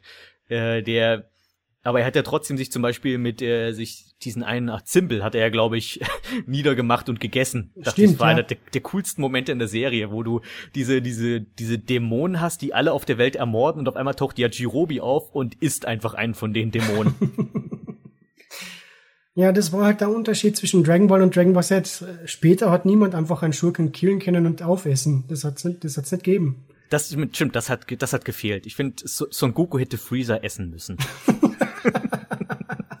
Dann hätten wir auch, das, das hätte lustige Gespräche in diesem Resurrection of äh, F äh, dann gegeben. Stimmt, ich hab, ja. Ich habe den Film bis jetzt noch nicht gesehen. Hast du den schon gesehen? Na, Resurrection F nicht. Ich habe mir nur ein paar Szenen, die jemand eben bei YouTube von irgendeinem privaten Screening mhm. hochgeladen hat, angeschaut und habe mir gedacht, ne, ich warte, bis ich irgendwann einmal den Film richtig schauen kann. Ja, ich hab, ich bin dem lange ausgewichen, weil ich dachte, ah, ich will mich nicht spoilern, weil Battle of Gods war eigentlich ziemlich gut mhm. und es hat auch eine gute Handlung gehabt und dann habe ich mir aber irgendwann mal den Trailer von von diesem Revival-Film angeguckt und dachte, also Moment mal, die Handlung ist einfach nur Freezer ist wieder da und der hat eine neue Form. Stimmt. Moment, was, woher, wieso? Ist das echt alles? Äh, ich, ich dachte, du könntest mir das beantworten, ob das wirklich alles ist. Einfach nur Freezer hat eine neue Form. Mm. Naja, man kennt, soweit ich das nachgelesen hat, kann man die Handlung so ziemlich auf das beschränken. Äh, der Film ist aber allerdings auch noch das Debüt von, ich weiß nicht, ob die was das was sagt, aber von Jaco, the Galactic Patrolman. Äh, ich habe den, nur, ich hab den nur im Trailer gesehen und mich gefragt, wer das ist. Äh, da musst du da unbedingt eine Empfehlung aussprechen. Kauf dir Akira Toriyama Short Stories, Jaco the Galactic Patrolman. Mhm. Äh, Akira Toriyama Short Stories, das ist, wie der Titel schon sagt, äh, Kurzgeschichten vom Toriyama, okay. die er seit die 80er veröffentlicht hat. Die sind jetzt eben seit letztem Jahr bei uns auch im Buchform erschienen von Carlsen. Und Jaco, ich meine, ich möchte es nicht zu viel spoilern, aber es ist, es hat stark etwas mit Dragon Ball zu tun. Okay, wird, wird notiert. ich, ähm, Achso, genau, bei, bei Battle, als ich den Trailer dann gesehen habe bei diesem Resurrection-Dingenskirchen, mhm. dachte ich, oh, okay, Freezer hat eine neue Form. Das heißt, wir kriegen jetzt zwei neue Cooler-Filme und dann am Ende wird, äh, wird Son Goku irgendwie ein blauhaariger Saiyajin, oh, oder drei neue Broly-Filme. Äh, ich habe schon gerechnet, was wir jetzt alles für tolle neue Filme kriegen können mit den alten Schurken, die jetzt alle auf einmal eine neue, neue Form annehmen können. Mhm. Ja, Battle of Gods war halt insofern was Besonderes, weil eben der Akira Toriyama die Geschichte selbst geschrieben hat Mhm. Uh, und Resurrection F war ja dasselbe. Toriyama schreibt die Story und wir machen den Film dazu. Und der Toriyama hat halt gesagt, ja, es war nicht äh, unaus, unausweichbar, dass, da, dass irgendein alter Schurke zurückkommt, um sich am Son Goku zu rächen. Und er hat gesagt, am meisten hängen geblieben ist eben Freezer. Mhm. Und deswegen gibt's jetzt eben Revival of oder Resurrection of oder wieder, wieder, Wiedergeburt des so und so oder Fukatsa no F, wie die Japaner es nennen. Schön, dass du das sogar kennst alles. Herrlich. Ja. Wir haben mir die Trailer zu oft angeschaut und jedes Mal am Ende vom Trailer, Fukatsa no F. äh, hast du bei, äh, bei Dragon Ball Super, das, das habe ich zum Beispiel noch gar nicht geguckt. Ich kenne hm. da auch nur die Trailer ja. und das Intro. Ich muss, das erste, was mir eingefallen ist, das Intro hat wie immer eine super Animationsqualität, wie alles, was mit neuem Dragon Ball zu tun hat. Also die ganzen neuen Sachen sehen alle spitze aus. Ja. Ähm, das Lied ist aber kein Ohrwurm, es ist kein Schala He Schala. Schala He Schala ist es definitiv keins. Aber ich denke, wenn du da die Serie richtig einmal anschaust und zum Beispiel die ersten zwei Folgen angeschaut hast, wirst du es auch anfangen zu summen. Weil es mhm. brennt sich wirklich ins Gedächtnis ein. Und was sagst du bis jetzt dazu? Einfach mal ein ganz kurzes, äh, ganz kurze Bewertung, was du bis jetzt von Super denkst. Na, ich habe von Super die ersten drei Folgen, denke ich, gesehen. Äh, es erinnert stark ans frühe Dragon Ball mit Dragon Ball Z-Einflüssen. Mhm. Also du hast ja den Son Goku, der jetzt Bauer werden muss, weil die Chichi sagt, er muss jetzt Bauer werden, damit sie endlich ein Geld kriegen. Dann hast du den Mr. Satan, der seine Shenanigans mit dem Mr. Boo hat. Mhm. Sehr äh, schön. Mr. Satan ist wichtig. Ja, ist einer meiner absoluten Lieblingscharaktere im ganzen Dragon Ball Franchise. Bei mir auch, absolut. Ich habe den als als Teenager habe ich ihn gehasst. Inzwischen kriege ich nicht genug von ihm. Ja, es ist im Prinzip viele Charaktere, die man als Teenager hasst, die, die liebt man, als wenn man etwas erwachsener ist. Ich meine, ich erinnere mich, als ich SpongeBob damals als Jugendlicher geschaut habe, ich habe den Thaddeus gehasst und jetzt denke ich mir, verdammt, ich bin aufgewachsen und bin Thaddeus geworden. das ist ein schönes, das ist eine schöne Einschätzung. Wobei ich, wobei ich auch sagen muss, Thaddeus ist eindeutig die beste Figur in, in äh, SpongeBob. so, und von SpongeBob wieder zurück zu Jetzt Dragon Ball Super. Ap apropos Vegeta. ähm, ich, ich, was für mich, ich habe mir überlegt, warum mag ich das alte Dragon Ball lieber als Z? Hm. Einer für mich der große, einer der großen Punkte ist, ähm, äh, das alte Dragon Ball war erst humorvoller, aber ja. es konnte auch ernst sein, wenn es das musste.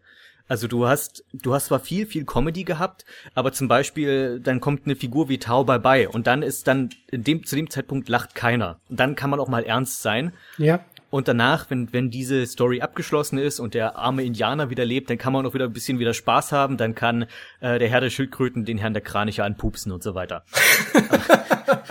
ich weiß nicht, warum ich mir ausgerechnet die Szene gemerkt habe. Ich habe das mal mit ich habe die ich habe die Turniere mal mit dem Kumpel zusammen geguckt und irgendwie haben wir bei der Szene sehr lachen müssen.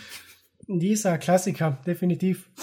Na, ähm, es geht mir eigentlich so wie dir. Dragon Ball hat, war halt ein Gag und zwischendurch Action-Einlagen, hat funktioniert. Mit Ernsteinlagen, Tau Bye Bye, der Tod von Krillin und so weiter. Mhm. Hat alles prima funktioniert. Und dann bei Dragon Ball Z, ich denke, das Problem war, es war dann zu ernst, dass dann, wenn die Comedy-Einlagen gekommen sind, so wie zum Beispiel während der Buu-Saga, die ganzen die frühen Folgen in der Boo-Saga waren ja wieder mehr Dragon Ball Comedy und Boo selbst war ja mehr Comedy-Schurke. Das ja. war einfach deplatziert für die Serie. Aber deswegen mag ich persönlich die Boo-Saga am meisten, weil sie einfach mehr wieder von diesem Ur-Dragon Ball Comic äh, Comedy mhm. gehabt hat. Ja, das, das ist, bin ich voll bei dir. Ich, vor allem das, das neue Intro, was mich ein bisschen gewundert hat, bei, bei der Busaga kam ja das zweite Dragon Ball Intro, oder das zweite Dragon Ball Z Intro dann, ja. wo dann die, die Highschool-Mitschüler von Son Gohan im, am Ende im Intro zu sehen sind, dachte ich, Spielen die irgendwann noch eine größere Rolle, dass die jetzt hier mit dabei sind? Nein, nein, die sind wirklich nur ganz am Anfang mal kurz bei Son Gohans äh, Highschool-Alltag dabei und das war's. Ja, stimmt. Aber stimmt. sie haben eindeutig einen festen Platz im Intro und so glaube ich im Outro sogar. Das Outro war Angel, ich glaube sogar, oder? Da hat's ja, genau. Ja, genau. Im Deutsch, bei uns haben wir ja nur immer dieses selbe Intro, äh, Outro gehabt mit Son Gohan, der auf diesem Fels herumläuft aber in Japan hat es jetzt wahrgeben eben das mit Son Gohan und später eben das Engel, was sogar auf der Soundtrack-CD eine deutsche Fassung gehabt hat. Oha, ich bin ja so ein großer Fan von Dragon Ball Liedern. Vor allem von, äh, ach Gott, wie heißt das? Das Blau der Meere strahlt und scheint. Das schrecklichstes Dragon Ball Lied. Ich mag Tommy Morgenstern, aber das Lied, da hat er sich keinen Gefallen getan. Ah, wer denn, wenn nicht du? Okay. Ja, genau, dieses, dieses, dieses Machwerk. Das haben sie ja extra für den Spielfilm produzieren lassen. Ja, genau. Ich meine, Tommy Morgenstern, wenn du ihn noch einmal singen hören willst, kannst du da das Dragon Ball GT Special anschauen. Er hat den Vorspann gesungen. Da merkt man schon wieder den Unterschied. Oh, herrlich. Ich meine, das, das Dragon Ball GT Lied fand ich, das, das, weiß nicht, das, das schwankt bei mir arg. Mal kann ich es überhaupt nicht hören, mal finde ich es zum Kotzen. Dann ist es eigentlich wieder ganz nett, finde mhm. ich. Wobei und es dann gibt's ja zwei, unterdeutsche, äh, zwei unterschiedliche oh ja, deutsche Oh ja, oh Gott, die, diese eine Fassung, ich weiß nicht welche von welche, welche das ist, aber eine von den beiden Fassungen ist wirklich unterirdisch. Ja, diese da, so Sorae-Fassung, ich glaube, ja, die von RTL 2, die ist eine Katastrophe. Das, da passt gar nichts, also schlimm. Und da gibt's ja die große Diskussion, das Original Dragon Ball Intro mit Finde deine sieben Dragon Balls. Hm. Das ist ja auch stark umstritten, sage ich mal. Stimmt, also ja. viele Anime-Fans finden das schrecklich. Ähm, ich persönlich fand es in so, ich meine, das ist super trashig, da, da gehe ich voll konform. was ich aber, äh, was ich aber gut finde, ist, dass tatsächlich die, dass das deutsche Intro ein exklusives Lied ist. Das ist nicht einfach nur ein übersetztes japanisches Intro, sondern es, dieses Lied gibt's nur in der deutschen Version. Stimmt, ja. Das ist nur dafür gemacht worden. Und das finde ich ist ein schöner Aufwand, den ich sehr zu schätzen weiß. Ja, damals haben sie halt sich mehr angestrengt, ähm, das, also Dragon Ball basiert ja auf der französischen Fassung mhm. und schau dir einfach einmal das französische Dragon Ball Intro an. Das ist dasselbe Bildmaterial, nur noch ein völlig unpassendes Happy-Go-Lucky-Lied. äh, und wir haben dann das richtig coole Disco-Funk-Techno-Lied. Ja. Genial. ähm, die, die der, der andere, der andere Punkt, der, finde ich, Dragon Ball und Z unterscheidet, ist, dass es einfach irgendwie doch ein sehr anderes Genre geworden ist. Wenn du dir das alte Dragon Ball anguckst, das ist sehr Fantasy-mäßig. Mhm. Wie die, allein wie die erste Folge eröffnet, das finde ich eins der schönsten Einführungen in in, in eine Anime-Serie überhaupt, wo du diesen Erzähler hast, der das sehr märchenhaft erzählt. So, mhm. in einem fernen Land vor lange, langer Zeit lebte ein kleiner Junge und so weiter. So geht es ja los. Ja. Und dann, dann geht's auf einmal, dann wird's auf einmal lustig mit Son Goku, der den Fisch fängt und so weiter. Das war einfach ein super Einstieg. Ich finde, Dragon Ball Z ist auf einmal Science Fiction geworden. Weil ja. du hast, du hast den Dämonenkönig Piccolo ist auf einmal ein Außerirdischer. Es geht viel mehr um Fliegen ins Weltraum, gegen Aliens kämpfen, zurückkommen, gegen Cyborgs kämpfen und dann auf einmal sind wieder Dämonen da zum Schluss. Mhm. Und dann denkst du dir, Moment mal, wir hatten doch schon mal Dämonen. Warum setzt eigentlich keiner das Mafuba ein? Tenshin Han, du kannst doch das Mafuba. Fang doch einfach mal den Bu und sperr ihn in den Reiskocher. Mhm. Das wäre das perfekte Ende für die Bu-Saga gewesen. Weißt du, Vegeta jagt sich selbst in die Luft, alles scheint verloren und dann kommt Tenshin Han oder meist Muten Roshi kommt. Ja, Muten Roshi. Ma Ach, Mafuba. Der hätte kommen müssen. Aber das Ding ist, er kann das Mafuba nicht einsetzen, ohne zu sterben. Tenshin Han kann's. Ja, aber man hat ja noch die Dragon Balls. Hm. Ist auch so ein Punkt, der die Serie leider, der der Serie langfristig gesehen ein bisschen geschadet hat, war die Dragon Balls und dass du damit eigentlich alles, da, nichts, nichts hat mehr Konsequenzen. Es passiert nichts Schlimmes. Selbst wenn was Schlimmes passiert, weißt du genau, es wird wieder rückgängig gemacht. Mhm. Vor allem die Dragon Balls sind im Verlauf der Serie immer weiter in den Hintergrund äh, gerückt. Ja. In Dragon Ball waren es ja noch so das Zentrale, so wie zum Beispiel Oberteufel Piccolo hat die Dragon Balls gebraucht, um wieder jung und unsterblich zu werden. Mhm. Und dann in Dragon Ball Z, ja, am Anfang, Son Goku muss wieder leben und das, und jetzt müssen wir nach Namek die Dragon Balls suchen, okay, macht auch noch Sinn. Aber ja. dann Cyborg Saga und später auch die, äh, Buu Saga null von die Dragon Balls in meiner Erinnerung. Also sicher gibt's an zwar am Ende doch, selbstverständlich am Ende benutzen sie Shenlong, um Son Goku seine Kraft wiederzugeben, aber da war so eine lange Durststrecke. Mhm. Ja, es ist, das geht absolut nicht mehr darum. Und das wird, die sind halt nur noch dazu da, um, um den Status quo wiederherzustellen. Ja. Einfach nur, Erde ist wieder ganz und alle leben wieder. Das ist, das ist die Rolle der Dragon Balls. Mhm. Und das ist einfach, was, was rein das, was das ähm, Autorenhandwerk angeht, das, das finde ich eigentlich ein absolutes No-Go. Weil, weil du, du kannst nichts mehr ernst nehmen. Und das war mhm. eigentlich eine der guten Ideen in, in GT, fand ich, dass die Dragon Balls irgendwann pervertiert sind und äh, auf einmal negative Effekte haben. Ja, da hat mir, das finde ich zum Beispiel bei Dragon Ball GT sehr, sehr ambitioniert, dass eben wieder die Dragon Balls, also die Suche ja. nach die Dragon Balls im Vordergrund war. Das ganze Universum, ja, von mir aus, weil Erde ist sowieso lächerlich, weil. Ist, Erde ist die, zu klein geworden. Genau so ist es. Äh, und dann hat man auch dieses Super Dragon Balls, okay, der Planet explodiert, jetzt haben wir wenigstens einen Ansporn, warum wir sie finden müssen. Äh, und dann am Ende diese Schattendrachen-Saga, die war auch nicht schlecht, dass eben das eine Konsequenz gehabt hat, mhm. dass sie sich so viel mit die Dragon Balls gewünscht haben. Finde ich, ist eine sehr gute Idee, was ein, ein gutes Ende für Dragon, also für einen Dragon Ball Manga gewesen wäre. Ja. Aber das, ich glaube, war alles, was gut an Dragon Ball GT war. Ja, das sind genau die Punkte, die habe ich damals, als ich schon mal drüber geredet habe, im Wesentlichen auch genannt. Das ist schön, dass es wieder um Dragon Balls geht, dass man es ins Weltraum verfrachtet, in Weltraum verfrachtet, weil man vieles Neues machen kann. Und ähm, dass am Ende, dass es quasi, dass es um am Ende um die Dragon Balls geht als Abschluss der Serie. Hm. Und wenn man jetzt nicht unbedingt Dragon Ball GT auf Deutsch geguckt hat, dann hat man sogar was mitbekommen von der Saga. Da war ja irgendwie nur, ähm, jetzt ist irgendwie Baby besiegt und äh, dann ist schon Evil Shenlong da. Hm. Ja, auf Deutsch war das ja einzige Katastrophe. Von 64 Folgen 51 auszustrahlen und synchronisieren zu lassen. Katastrophal. Und selbst die noch hardcore geschnitten. Ich habe mir das auf Schnittberichte mal angeguckt, ja. wo selbst so Sachen rausgeschnitten wurden wie äh, Freezer, der sich aufpowert. Stimmt. Allein sowas ist, ist rausgeflogen. Ja. Wer, wer, wer entscheidet sowas? Da kann man sich wirklich One Piece loben, wo synchronisiert wird, bevor geschnitten wird. Da kann nichts passieren, weil dann ist es wenigstens später, kann es irgendwann umgeschnitten ausgeschaut werden. Ja. Oh, herrlich. Wobei ich sagen muss, One Piece fällt äh, erzählerisch langsam in ähnliche Fallen wie mhm. Dragon Ball Z, aber das, das kann noch die Kurve kriegen. Ähm, weil irgendwie, angeblich sind wir da erst bei der Hälfte oder so angekommen. Weil es eine dieser Endlos-Serien. Ja, stimmt. Wobei, wenn man sich andere Mangas anschaut, Detektiv Conan, Japan müsste im Prinzip keine leben, lebenden Menschen mehr haben. oh, Zum Vergleich. Ja, Detektiv Conan ist aber auch, äh, das ist ein Fass für sich. Also mhm.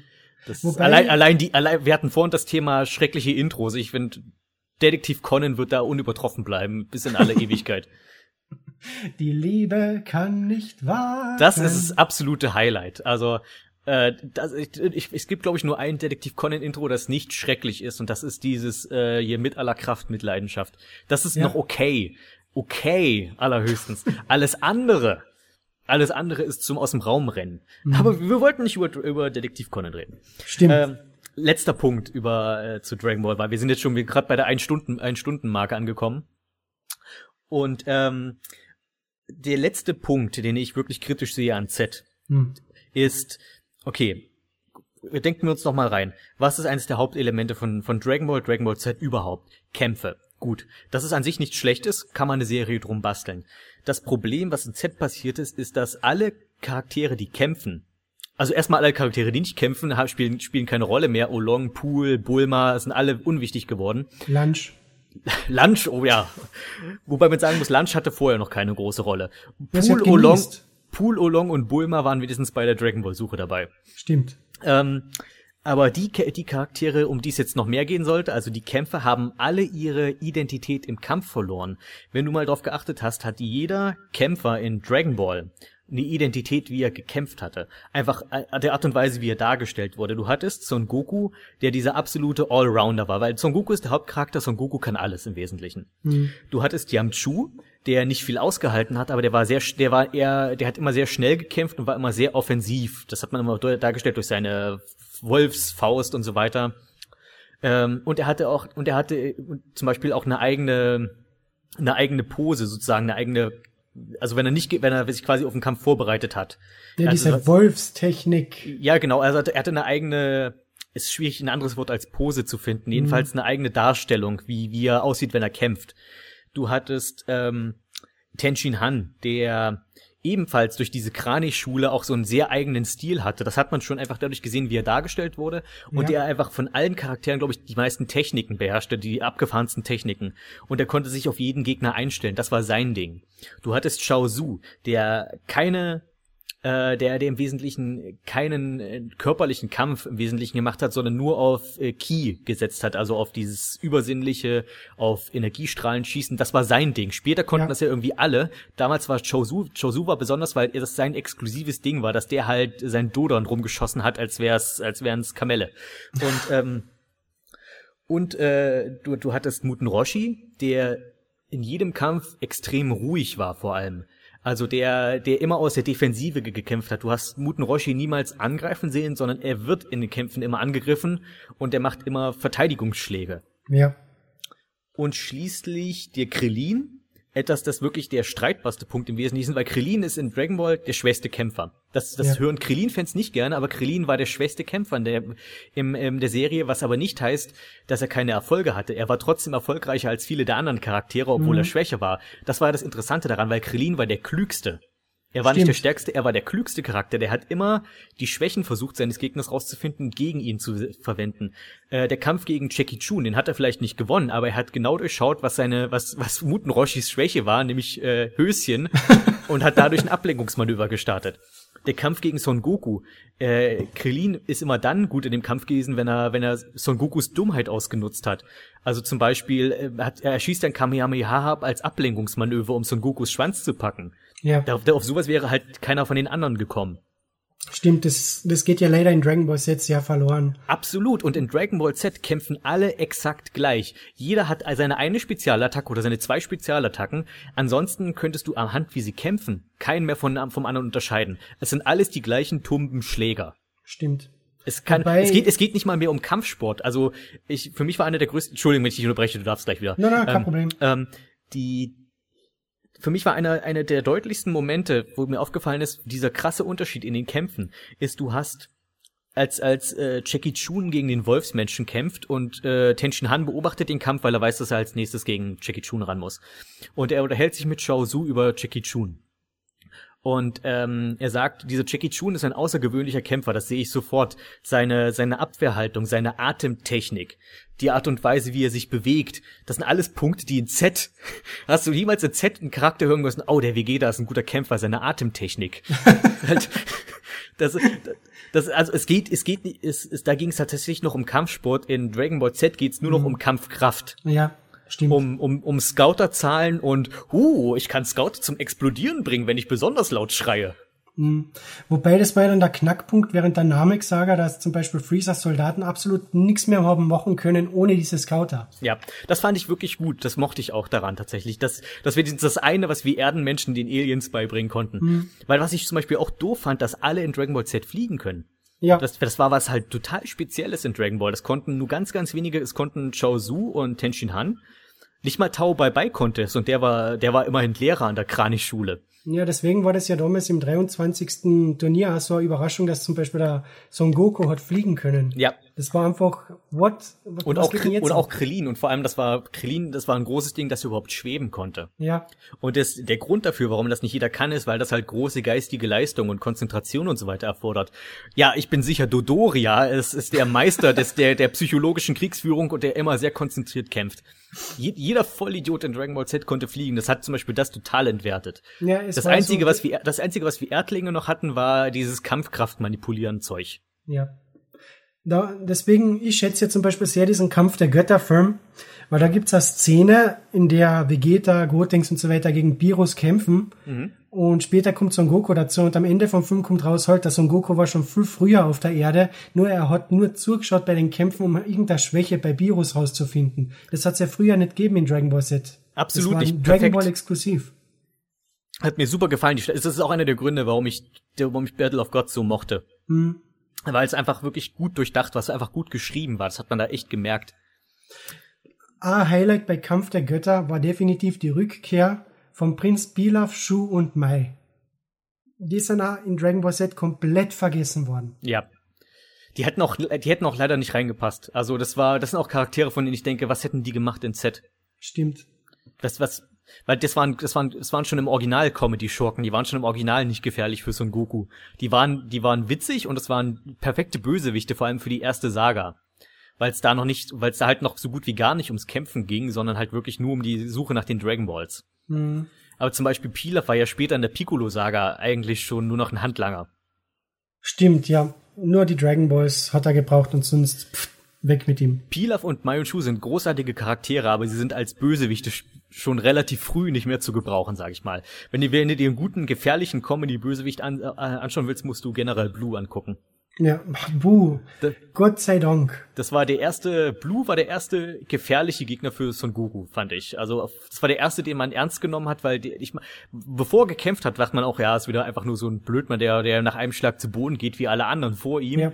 Und dann kann der auf, aber auf einmal hier irgendwie solche Zaubertricks und so ein Kram. Und das, das nur nochmal kurz auf Krillin zurückzukommen. Krillin war immer dann, hat, war immer dann in Dragon Ball of Verloren im Posten, wenn er seine Gegner unterschätzt hat. Weil Krillin, das mochte ich an seinem Charakter, der war total überheblich. Das war auch, ist ein Z total verloren gegangen. Das ist diese große Charakteränderung, von der ich am Anfang sprach. Mhm. Äh, Krillin ist extrem überheblich in Dragon Ball und das macht aber auch seinen Charakter ein Stück weit aus. Weil immer dann, wenn er, wenn er diese Schwäche, seine Charakterschwäche zu sehr durchkommen lässt, immer dann kriegt er aufs Maul und verliert gegen den Vampirkrieger von Uranel Baba. Er scheidet als erster von allen Kämpfern aus, weil er, weil er den einfach unterschätzt. Stimmt. General Blue, er kriegt total auf die Mütze, weil er General Blue unterschätzt. Äh, von Chao, Chao Su ähm, unterschätzte anfangs auch und er überwindet ihn dann später durch seine Klugheit wieder. Ich finde, ja. das Krillin war ein super Charakter am Anfang und später ist er nur noch dabei, weil er populär war, aber nicht mehr, weil er ein guter Charakter ist. Hm. Deswegen schaue ich mir zum Beispiel gerne die Dragon Ball Z Filme an, weil da sind die Charaktere noch mehr in Richtung Dragon Ball. Äh, bei die frühen Dragon Ball Z. Die, die, die Filme, die frühen Filme, ja, so ja. Baum der Macht und sowas. Das war noch Baum okay. der Macht, dann das, äh, was war der stärkste auf Erden? Mhm. Äh, dann immer ein blöder Titel, aber Super Saiyajin Son Goku. oh ja, mein Lieblingstitel. Ich liebe es. ja, immer noch besser als Super Saiyajin Son Gohan. Oh ja, das, der war, der war besonders. Also ich finde, die, diese beiden Titel sind die absolut vielsagendsten überhaupt. Mhm ich weiß gerade mehr, wie, wie hieß eigentlich nochmal äh, der, der erste Broly-Film? Hatte der nicht auch so einen Film, äh, so einen Namen? Der legendäre Super Saiyajin. Ah, war das nicht die Entscheidungs... Nee, die Entscheidungsschlacht Na, die war... Entscheidungsschlacht war die mit dem Thales. Ah, ja, okay, ja, das war auch so ein super Titel. Den, hm. äh, ich, viele haben sich, was ich kurz mal aus, äh, ausschweifen will, viele haben sich auf Twitter gewünscht, dass ich was zu den Filmen sage. Äh, dafür muss ich sagen, irgendwo im Internet schwören sicher die Dragon Ball Samstage rum. Guckt die an, wenn ihr meine Meinung zu den Filmen wissen wollt. Da, da, mhm. Ich finde, das, das, da müssen wir jetzt nicht noch groß irgendwie über jeden einzelnen Film sprechen. Ja, ich denke, du hast das relativ gut damals zusammengefasst und da stimme ich dir relativ überein bei alle Filme. Ähm, aber ich denke, ein Thema, was sich die Twitter-Follower noch relativ gewünscht haben, waren die Lieblingscharaktere, oder? Ja, gut, dann kommen wir gleich mal auf die. Äh, willst du anfangen, deine Top 5 Lieblingscharaktere im Franchise? Mm, ja, wenn, wenn du mir den Vortritt lässt. Oh, bitte. Ähm, meine fünf Lieblingscharaktere, nicht in der Reihenfolge unbedingt, aber die sind mir einfach direkt in den Kopf geschossen, als ich über Dragon Ball nachgedacht habe. War halt einmal Prinz Pilaf. Ja, perfekt. Ähm, der erste Schurke. Mhm. Finde ich absolut genial, vor allem jetzt an im aktuellen Film Kampf der Götter. Schönes Comeback. Ja. Kann man nicht sagen. Dann äh, Muten Roshi. Mhm, sehr gute Wahl. Äh, und da eben, weil er so eine duale Persönlichkeit ist, einmal haben wir da Muten Roshi, den Herrn der Schildkröten, der zwar super äh, Kampfsportler ist, aber seine Schwäche für Höschen, Heftchen, Pornos und so weiter. Mhm. Und dann haben wir da noch den Jackie Chun, den überdrüber, ähm, seine geheime Identität, sein alter Ego, dieselben Fehler, aber er zieht's beinhart durch und verarscht jeden. Ähm, dann noch den Oberteufel Piccolo. Oh, überraschende Wahl, sehr gut. Weil er einfach ein Bruch zu die üblichen Dragon Ball Schurken damals war. Absolut. Weil er für ihn, er hätte die ganze Welt zerstören können und das war damals etwas, das hat es in Dragon Ball nicht gegeben. Klar, wir haben die Red Ribbon Armee gehabt, aber die waren eher so eine Armee, die im Hintergrund operiert hat und die, naja, mhm. nichts Großartiges im Rückblick war. Ja. Ähm, und abschließend, äh, na, nicht abschließend, dann nochmal Nummer vier, der Bu. Also mhm. vor allem Margin Buu, also der fette Bu. Ja, auch Margin Buu ist klasse, das stimmt. Mhm. Einfach auch, weil er wieder dieses Comedy zurückgebracht hat zu Dragon Ball Z und einfach ein Schurke war, der sich selbst nicht ernst genommen hat und der von anderen nicht ernst genommen worden ist und im Gegenzug dafür aber zum Beispiel den Babidi getötet hat, extrem brutal, was keiner erwartet hat. Er hat ihn einfach den Kopf abgeschlagen Darf ich mal kurz einsch einschwenken hier kurz, weil ich ich habe Bu nicht auf meiner Liste, aber ich möchte kurz ein Wort noch zu Bu sagen, zu Majin Bu. Majin Bu war auch insofern ein brillanter Bösewicht, weil er auch wirklich, ähm, er war absolut albern, aber wenn du gesehen hast, was er machen konnte, das war eins der erschreckendsten und gruseligsten Dinge überhaupt, dass er, dass er Leute in, in Süßigkeiten verwandelt und isst. Ja. Das ist absolut, oder wo er sich sein Haus baut und Menschen in Lehm verwandelt. Stimmt. Das ist so absolut aber das ist so abgefuckt. Das ist einfach, oh Gott, das ist, das ist für mich ein perfekter Dragon Ball Bösewicht. Der hat seine lustigen Momente, aber er kann auch bitterböse sein. Hm.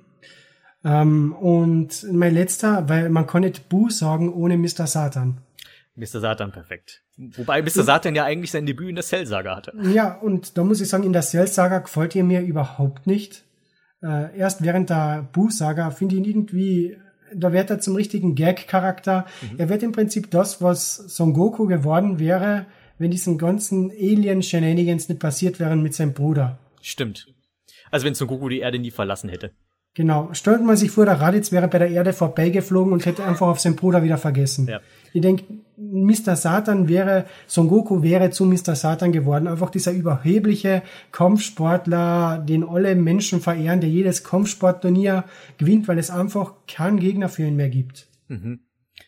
Also ob er, ja doch, ob er überheblich wurde, stimmt. Man hat so die ersten Anzeichen schon im 23. Turnier sehen können. Dass er, da hat er, obwohl er hat ja, wenn wir überlegen, obwohl, nee, er hätte auch, er, die stimmt, aber er hätte auch ohne Raditz bei Gott trainiert, das kam ja vorher. Das, jetzt ja. war ich gerade in der Zeitlinie falsch. Stimmt, er hat, er hat ja bei Gott trainiert. Natürlich. Ja. Ähm, ich, äh, wenn man, wenn man sich vorstellt, wie, wie, wie anders wäre das geworden, wenn, wenn Raditz direkt von dem Farmer mit der Schrotflinte erschossen worden wäre?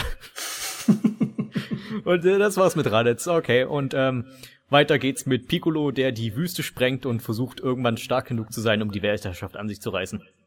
Genau so ist es. Gut, dann komme ich jetzt mal zu meinen. Äh, ich, ich, ich habe zwei von deiner Liste, die auch bei mir drauf sind. Hm? Äh, das ist einmal Mr. Satan natürlich, ja, weil Mr. Satan war für mich einfach so eine Erleichterung in Z nach dieser, nach dieser elendlangen Cyborg- und Cell-Saga, die sich gezogen hat wie Kaugummi, schrecklich und einfach nichts Interessantes passiert ist. Und dann hast du wenigstens einen Charakter, der ein bisschen anders ist. Weil was ich vorhin meinte, alle Charaktere sind nur noch dieselben tumpen Schläger. Mr. Satan war einfach anders und das war schon mal was Erfrischendes. Dann habe ich ähm, äh, noch Muten Roshi als zweiten, weil Muten Roshi ist einfach super witzig und wenn ich mir jetzt die alten Dragon Ball Folgen angucke, freue ich mich immer, wenn ich Muten Roshi sehe. Ja. Und sein Kamehameha, das allererste Kamehameha in der Serie wird immer das Beste bleiben. Für ja. alle, die dies noch nicht gesehen haben, ähm, guckt nach der Folge mit dem Bratpfannenberg und das erste Kamehameha, was man Kamehameha, was man in der Serie sieht, die Schockwelle der alten Ahnen zu diesem Zeitpunkt noch. Ähm, großartig, toll animiert, super aufgezogen richtig bombastisch und hier sieht man zum ersten Mal, wow, der spielt in einer ganz anderen Liga als Son Goku und der Rinderteufel und so weiter. ja, es war einmal. Ähm, und die letzten Charaktere, da hat, ich tue mich da immer ein bisschen schwer mit sowas. Ich meine, ich mag Son Goku als Helden, aber es ist ein bisschen ja. langweilig, Son Goku als, als Lieblingscharakter mitzunennen, weil er ist einfach ja. so omnipräsent. Also Stimmt. Also bin ich, also bin ich zu Olong gegangen. Ah, oh, Olong, verdammt, den habe ich ganz vergessen.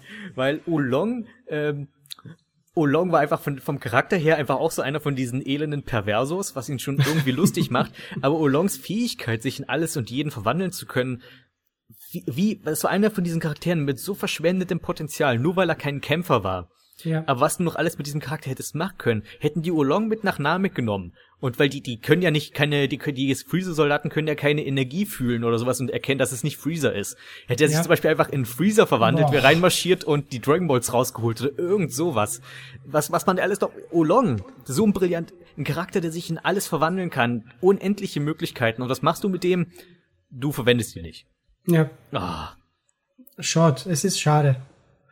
Da, deswegen, da ist auch wieder der Unterschied zu den Filmen, weil in den ersten Dragon Ball Z-Filmen, da spielt er ja noch mehr oder weniger wenigstens eine tragende Nebenrolle. Ja, also er, ver er verführt so einen Gohan dazu, mit ihm Dragon Ball suchen zu gehen. Genau. Hm. Dann habe ich, eigentlich weil es mein Lieblingsschurke ist, General Blue.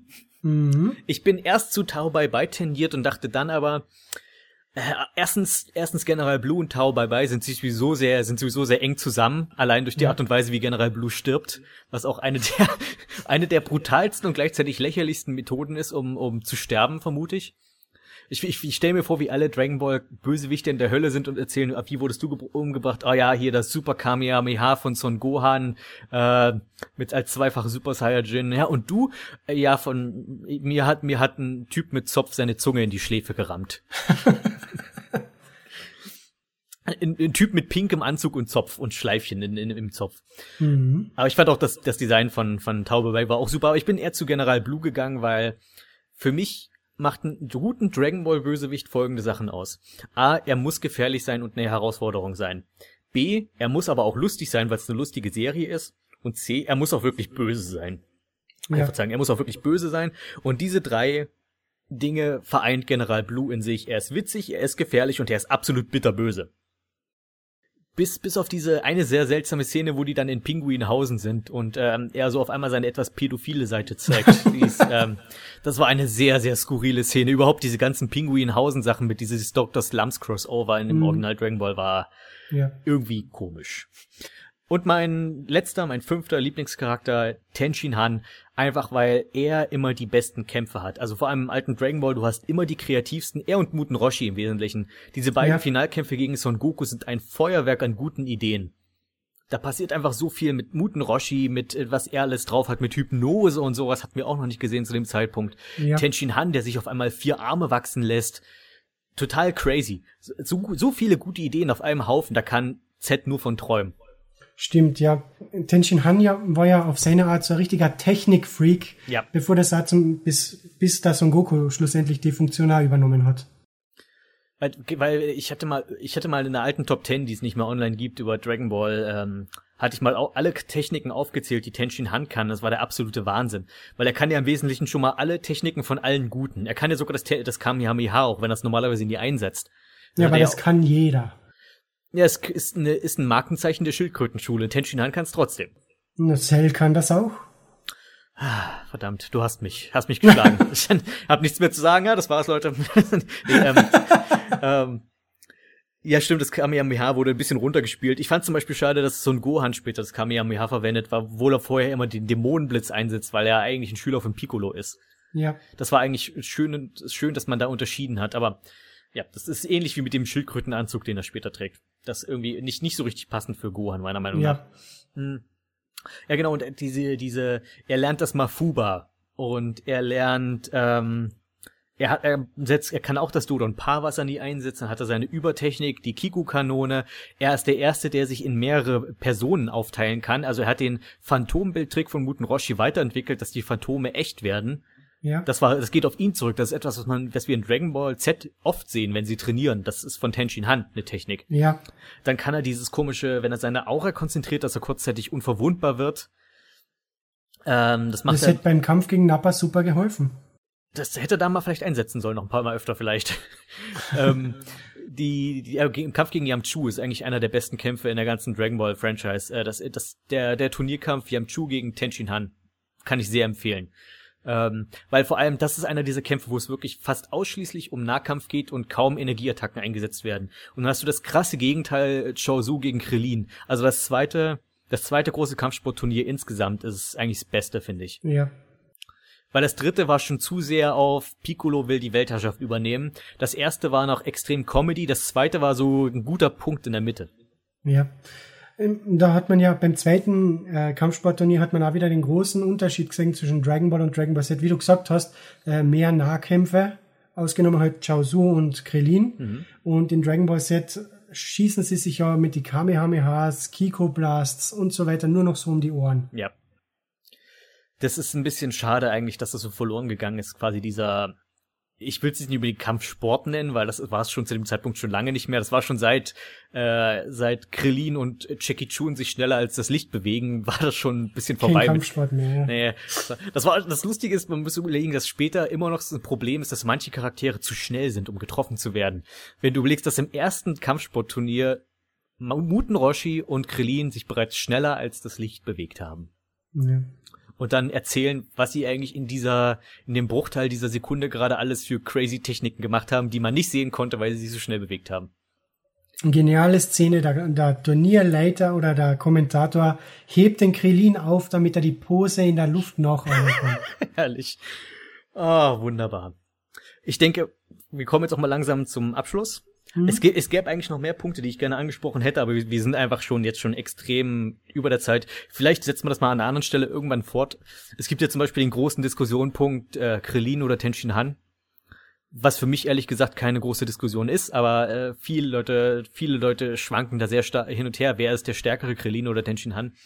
Ähm, ich möchte mich auf jeden Fall für deine Mithilfe bedanken und für die vielen, vielen guten Infos, die ich gar nicht hätte beisteuern können, wie wie diese ganzen Namen von Synchronsprechern, die ich zumindest, ich meine, ich hätte da meine Faulheit besiegen müssen, das alles recherchieren. Das ist schön, dass du das schon alles weißt und auch das mit den ganzen Episoden und welche Unterschiede es gibt. Das war sehr, sehr praktisch, dass du heute hier warst. Und vielen, vielen Dank und du bist herzlich eingeladen, jederzeit zu Radio Zockerbude zurückzukommen. Oh, immer wieder gerne. Wenn es interessante Themen gibt oder irgendein Blödsinn ist, über den man sich unterhalten kann, ich bin für, je, für alles zu haben. Hallo Freunde, jetzt kommt die Super Mario Bros. Super Show Review.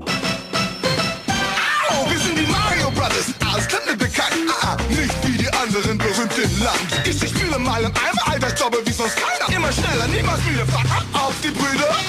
Die Super Show war eine dieser Serien, von denen man heute kaum noch glaubt, dass es sie mal gegeben hat und die man nur von sehr weit her belächelt, ohne sie nochmal genauer anzuschauen. Ich jedoch nicht. Ich persönlich mochte die Super Show als Kind schon sehr gerne, damals einfach weil Videospielfiguren in einer TV-Serie vorkamen und das noch etwas ganz Neues war. Heute, weil ich von dem inhärenten Wahnsinn nicht genug bekommen kann. In jeder Folge kann irgendwie alles passieren. Es gibt keine Regeln, keine Logik, einfach nur Mario und Co. in irgendwelchen zufälligen Szenarien.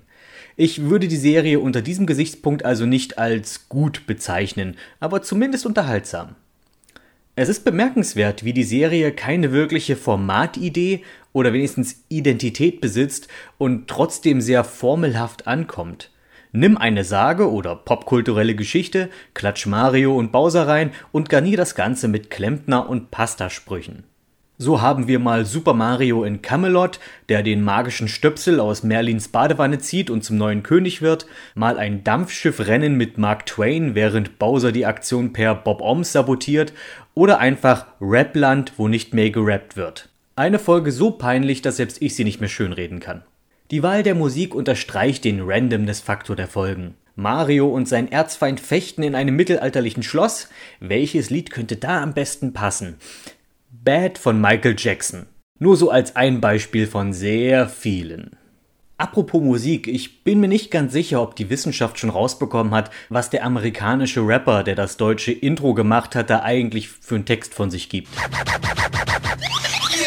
Kumpels und die Kumpels denken nur an böses Zeug. Verschleppt mit die Prinzessenpilze wurde lang bereut. Amüsiert doch verwirrt und jede Wetten weg. Ja, da kann auch jeder wetten. Ihr fahrt ab auf die Brüder. Also Bowser gibt es in dieser Serie. Auch wenn er König Cooper genannt wird, was nicht so falsch ist.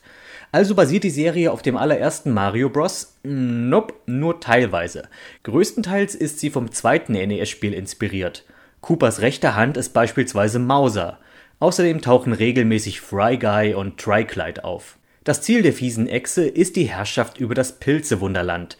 Das bedeutet, anders als in den Spielen entführt er die Prinzessin nicht, um Bowser Jr. eine Mama zu geben, sondern um sie schlicht auszuschalten, damit sie ihren Anspruch auf den Thron nicht geltend machen kann. Wobei die Entführungen gar nicht so oft stattfinden. Zumindest nicht sie im Speziellen. Manchmal müssen auch Luigi oder Toad befreit werden. Allein anhand der Tatsache, dass diese vier, Mario, Luigi, Toad und Toadstool die vier Protagonisten sind, die gemeinsam durch die Welt reisen, sieht man die Mario Bros. 2 Einflüsse, in dem ja auch die Wahl zwischen diesem Quartett bestand. Und ja, die Prinzessin heißt hier noch Toadstool und ist brünett. Die blonde Peach-Verwandlung kam erst später. Jede Cartoon-Folge ist eingebettet in eine kleine Realfilm-Story, die für mich die wahren Highlights der Serie sind. Hier sieht der Zuschauer den Alltag der Mario Brothers in ihrem Klempnerbetrieb in Brooklyn, die jedoch nicht von minder durchgeknallten Stories und Gästen durchzogen sind. Interessant hierbei ist vor allem, dass die Charaktere der Brüder völlig anders sind als die in den Cartoons. Mario im Trickfilm ist der strahlende, leicht verfressene Superheld. Im Realteil hingegen ist er der tollpatschige, leicht doofe kleine Bruder, der aber immer gute Laune hat. Luigi toppt das noch. Der ist als Cartoonfigur mit dem Wort Helfershelfer noch sehr schmeichelhaft beschrieben und in erster Linie ein Feigling, der bei jeder Gelegenheit die Flucht ergreift und sich manchmal sogar hinter der Prinzessin und Toad versteckt. Menschen Luigi jedoch ist der eindeutig dominante Teil des Klempner Haushalts, der sagt, wo es lang geht und der ständig versuchen muss, die Missgeschicke seines Bruders einzudämmen. Und da ich als Wrestling-Fan vertraglich dazu verpflichtet bin, erwähne ich an dieser Stelle noch, dass Mario von Profi-Wrestler Lou Albano gespielt wird. Die beiden alten Herren sind jedenfalls herrlich und das wahre Herzstück der Show. Und mir ist aufgefallen, dass beide oft großen Spaß mit Crossdressing hatten. Das dann kombiniert mit so manchen Sprüchen. Bruderherz, wer klopft denn an unsere Tür? Es wird doch nicht wieder eine holde Kundin sein, der du das Rohr abgedichtet und dann das Herz gebrochen hast? Ich komme! Und solche Sachen kommen öfter vor bei denen. Ich frage mich, wie manche der Sprüche durch die Zensurkontrolle gekommen sind. So, Mario glaubt also, dass er König von Kramalot ist. Dieser impotente kleine Rohrschneider, woher nimmt er die Frechheit? Wer also einfach etwas hirnlose Unterhaltung sucht, mit manchmal Witz und manchmal Wahnsinn, der wird bei der Super Mario Bros. Super Show auf seine Kosten kommen. Egal ob auf DVD oder MC, wer halt noch einen Kassettenrekorder haben sollte, denn die Hörspielfassung der Show macht ebenfalls Spaß. Nach Kommandos und Desperados gibt es nur einen korrekten Weg, um diese kurze Review-Trilogie abzuschließen. Robin Hood, die Legende von Sherwood.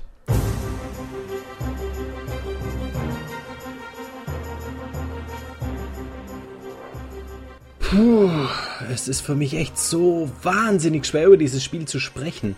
Vor allem eben, weil ich nicht viel davon halte. Und ja, ich habe auch schon gemerkt, dass es bei der großen Masse eigentlich ziemlich beliebt ist, also hm, Zeit, sich unbeliebt zu machen. Desperados habe ich damals schon kurz nach Erscheinen echt exzessiv gespielt und hatte dabei unglaublich viel Spaß. Als ich gehört habe, dass der gleiche Macher, nämlich Spellbound, das Konzept nochmal für ein Robin Hood Spiel aufgreift, ich war so unglaublich gespannt. Doch dann kam schnell die Ernüchterung. Aber erstmal zum Spiel selbst. Die Robin Hood Geschichte kennt ja vermutlich jeder. Egal ob in der Errol Flynn Fassung, Mel Brooks mit seinen Strumpfhosen, Kevin Costner im Schmusemodus oder Robin Hood als Fuchs in der Disney Variante. Jeder kennt die Geschichten um den landadligen Robin von Locksley, der im Sherwood Forest mit einer Bande von Dieben haust, den Reichen das Geld abnimmt, um es den Armen zu geben und während seinen zahlreichen Streitereien mit dem Sheriff von Nottingham dennoch immer Zeit findet, um der schönen Maid Marian den Hof zu machen. So ist das auch im Spiel. Man schlüpft in die Rolle des sympathischen Vagabunden, um festzustellen, dass Papa Locksley wegen Hochverrats hingerichtet wurde und Robins Ländereien beschlagnahmt wurden. Er befreit kurz darauf seinen Freund Studley vom Pranger in Nottingham und flüchtet in den Sherwood Forest, um von dort weitere Schritte zu planen. Wie schon in Desperados sieht man das Spielfeld von oben und steuert seine einzelnen Einheiten.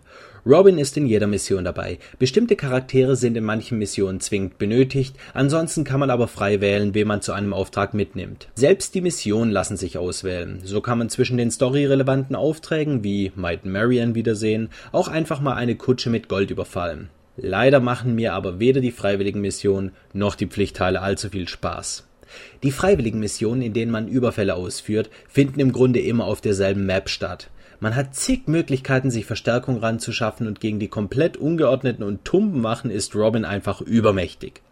Die Pflichtmissionen hingegen sind fast ein wenig zu, hm, naja, schwierig, wie ich finde. Das leise und heimliche Vorgehen klappt nicht immer ohne weiteres. Manche Orte sind so unglaublich vollgestopft mit Wachen, dass es nur ein Durchkommen gibt, wenn man bereit ist, einige davon außer Gefecht zu setzen. Das ist aber leichter gesagt als getan, denn man hat nur beschränkte Möglichkeiten. Konnte man in Desperados Wachen noch auf vielfältige Art und Weise ablenken, mit einer Spieluhr, Spielkarten, weiblichen Reizen, Schüsse, Rennen, Steine. In Robin Hood kann man pfeifen und Äpfel werfen.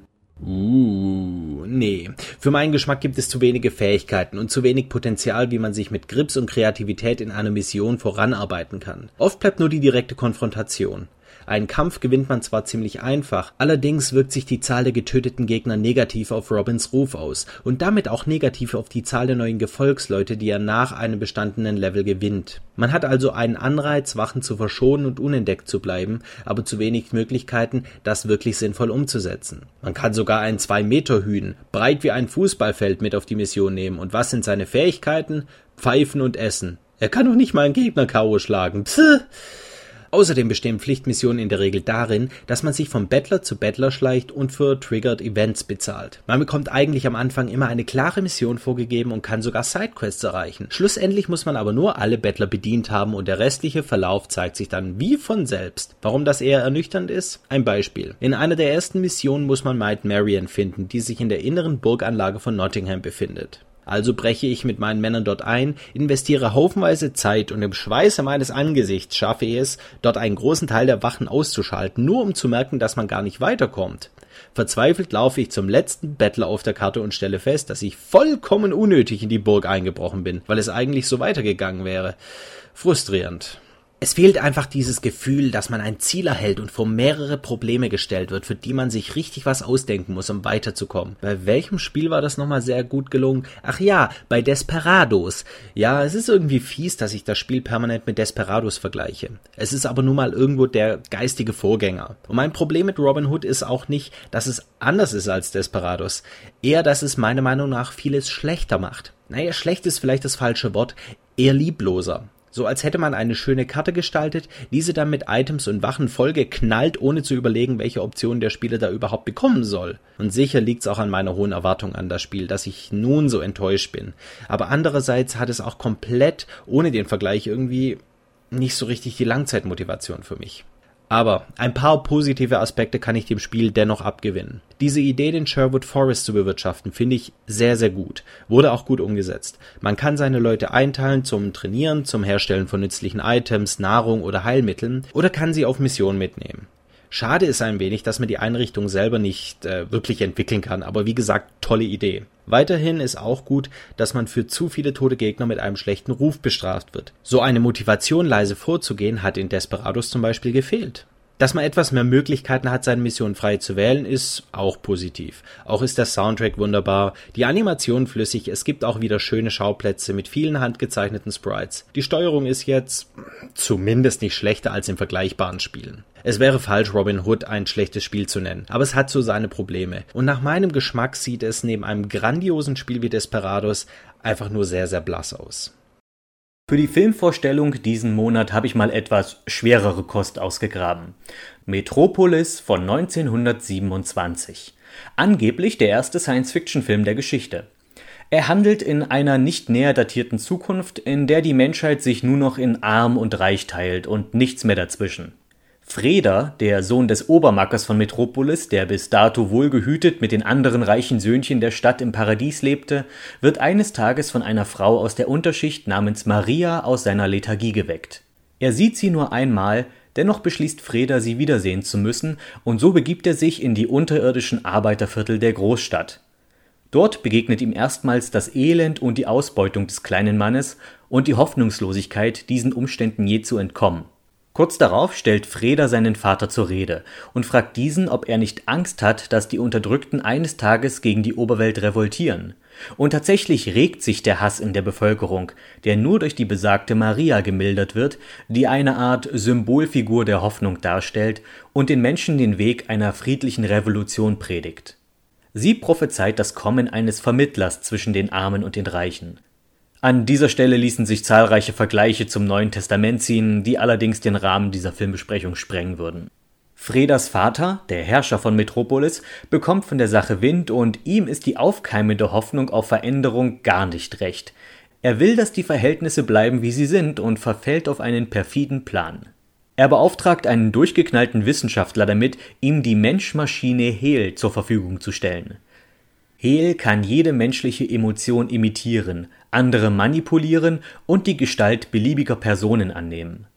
Die echte Maria wird entführt und durch Hel ersetzt. Eine schauspielerische Glanzleistung von Brigitte Helm, die sowohl die absolut reine Unschuld der Maria, aber auch die sündige Verführerin Hel glaubhaft darstellt. Nun soll der Cyborg den Arbeitern statt Frieden lieber Krieg predigen, denn wenn diese sich in Wut erheben, durchdrehen, alles kurz und klein schlagen vor Frustration, dann gäbe es dem Herren der Stadt einen Vorwand, die Revolution gewaltsam niederzuschlagen und die Unterschicht mit noch eisernerer Hand zu führen. Inmitten dieses Konfliktes steht natürlich Freda, der prophezeit Vermittler, der einen Weg finden muss, Metropolis vor dem Chaos zu bewahren, Hel aufzuhalten und Maria zu retten. Nicht zu vergessen, dass der Erfinder von Hehl seine eigenen Pläne verfolgt und ein besonders fieses Süppchen für den Rest der Charaktere kocht. Das erste, das mir beim Schauen in den Sinn kam, war, wie unheimlich es ist zu wissen, dass all diese Menschen, egal ob Statist oder Hauptrolle, inzwischen tot sind. Und trotzdem auf ihre Art unsterblich. Schließlich sitze ich hier fast 90 Jahre später und schreibe einen Text über sie. Als zweites möchte ich die Bildgewaltigkeit hervorheben, die mir vor allem eines zeigt. Technik ist nur die halbe Miete. Ein geschickter Regisseur mit Talent, Vision und begabten Kulissenbauern kann selbst mit den aus heutiger Sicht simplen Mitteln beeindruckende Bilder zaubern. Dass Metropolis für seine Epoche dann noch ein Bombenbudget hatte, half sicher auch.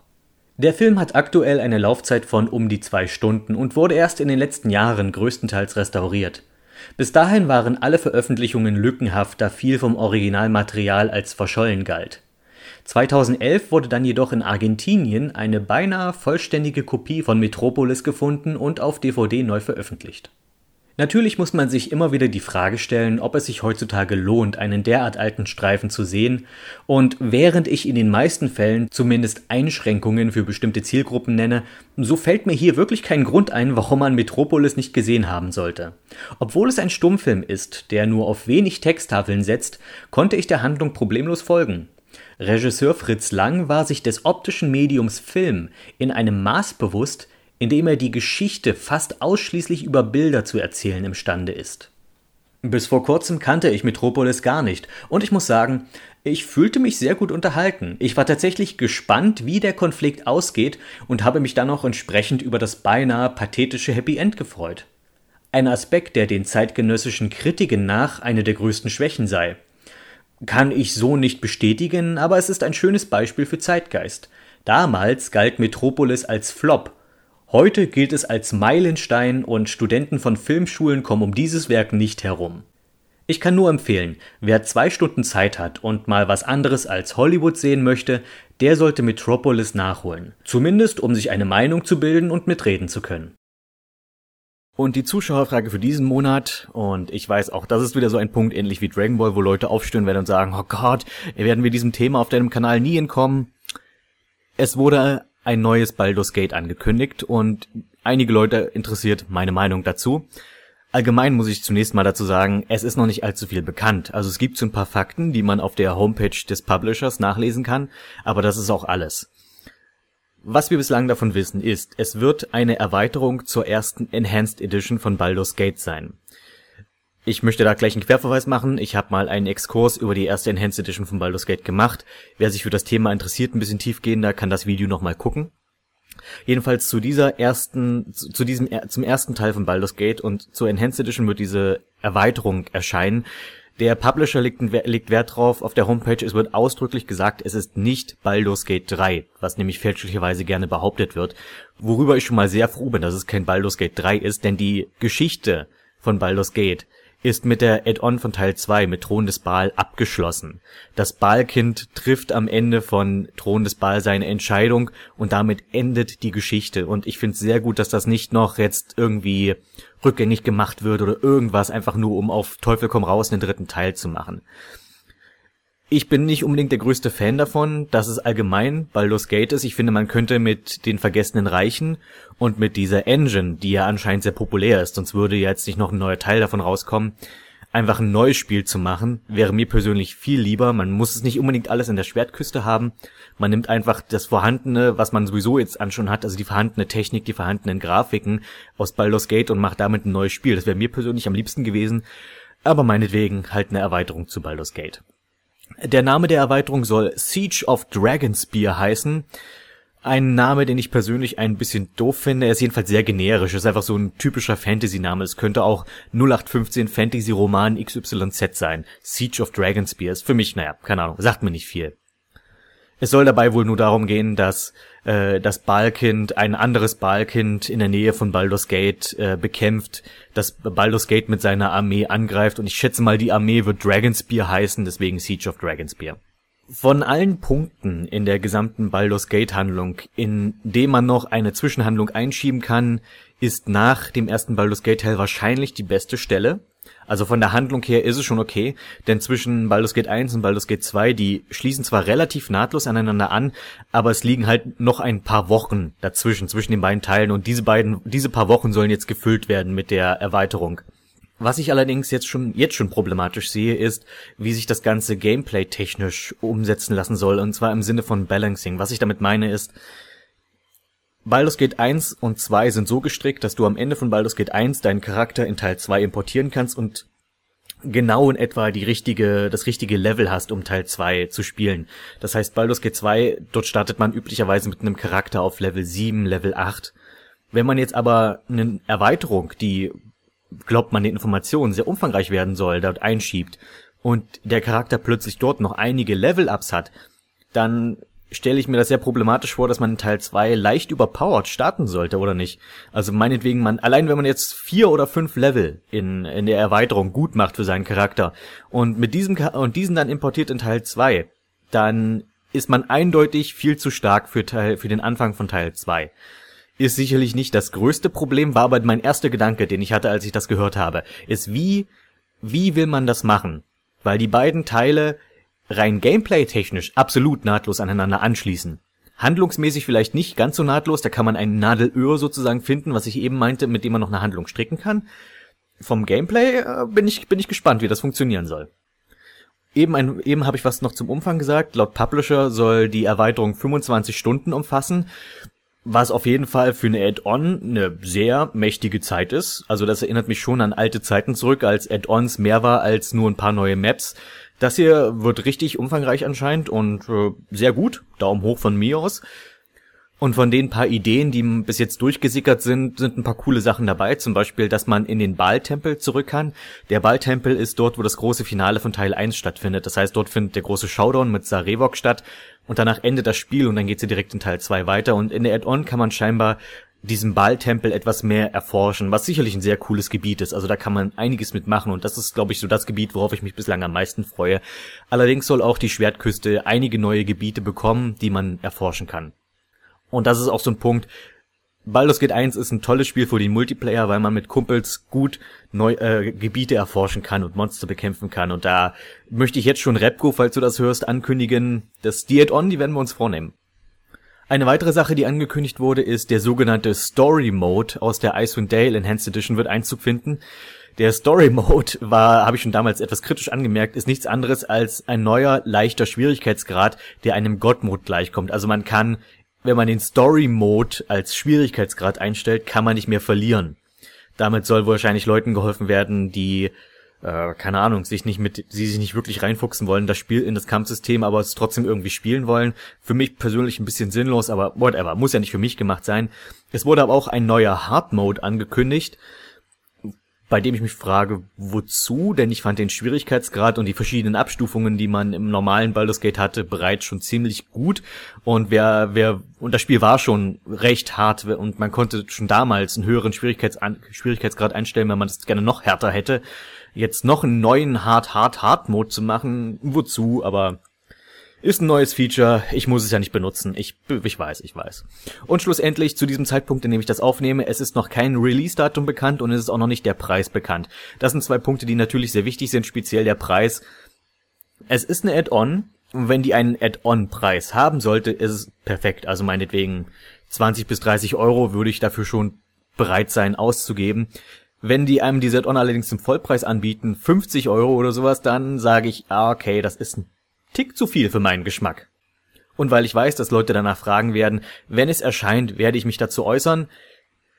Äh, gute Frage, ich warte erstmal ab, bis ich es gespielt habe. Ich werde es höchstwahrscheinlich sowieso spielen, weil ich nicht, weil ich meine Hände nie von der Baldur's Gate Lizenz lassen kann. Das heißt, natürlich werde ich es mir angucken. Ob ich mich dazu äußere, in welcher Form, kann ich noch nicht sagen. Ich glaube nicht, dass es ein eigenes Video dazu geben wird. Es sei denn, es haut mich so um, dass ich sage, okay, doch, das ist ein eigenes Video wert. Vermutlich wird das so werden wie hier gerade einfach ein Endsegment bei Radio Zockerbude.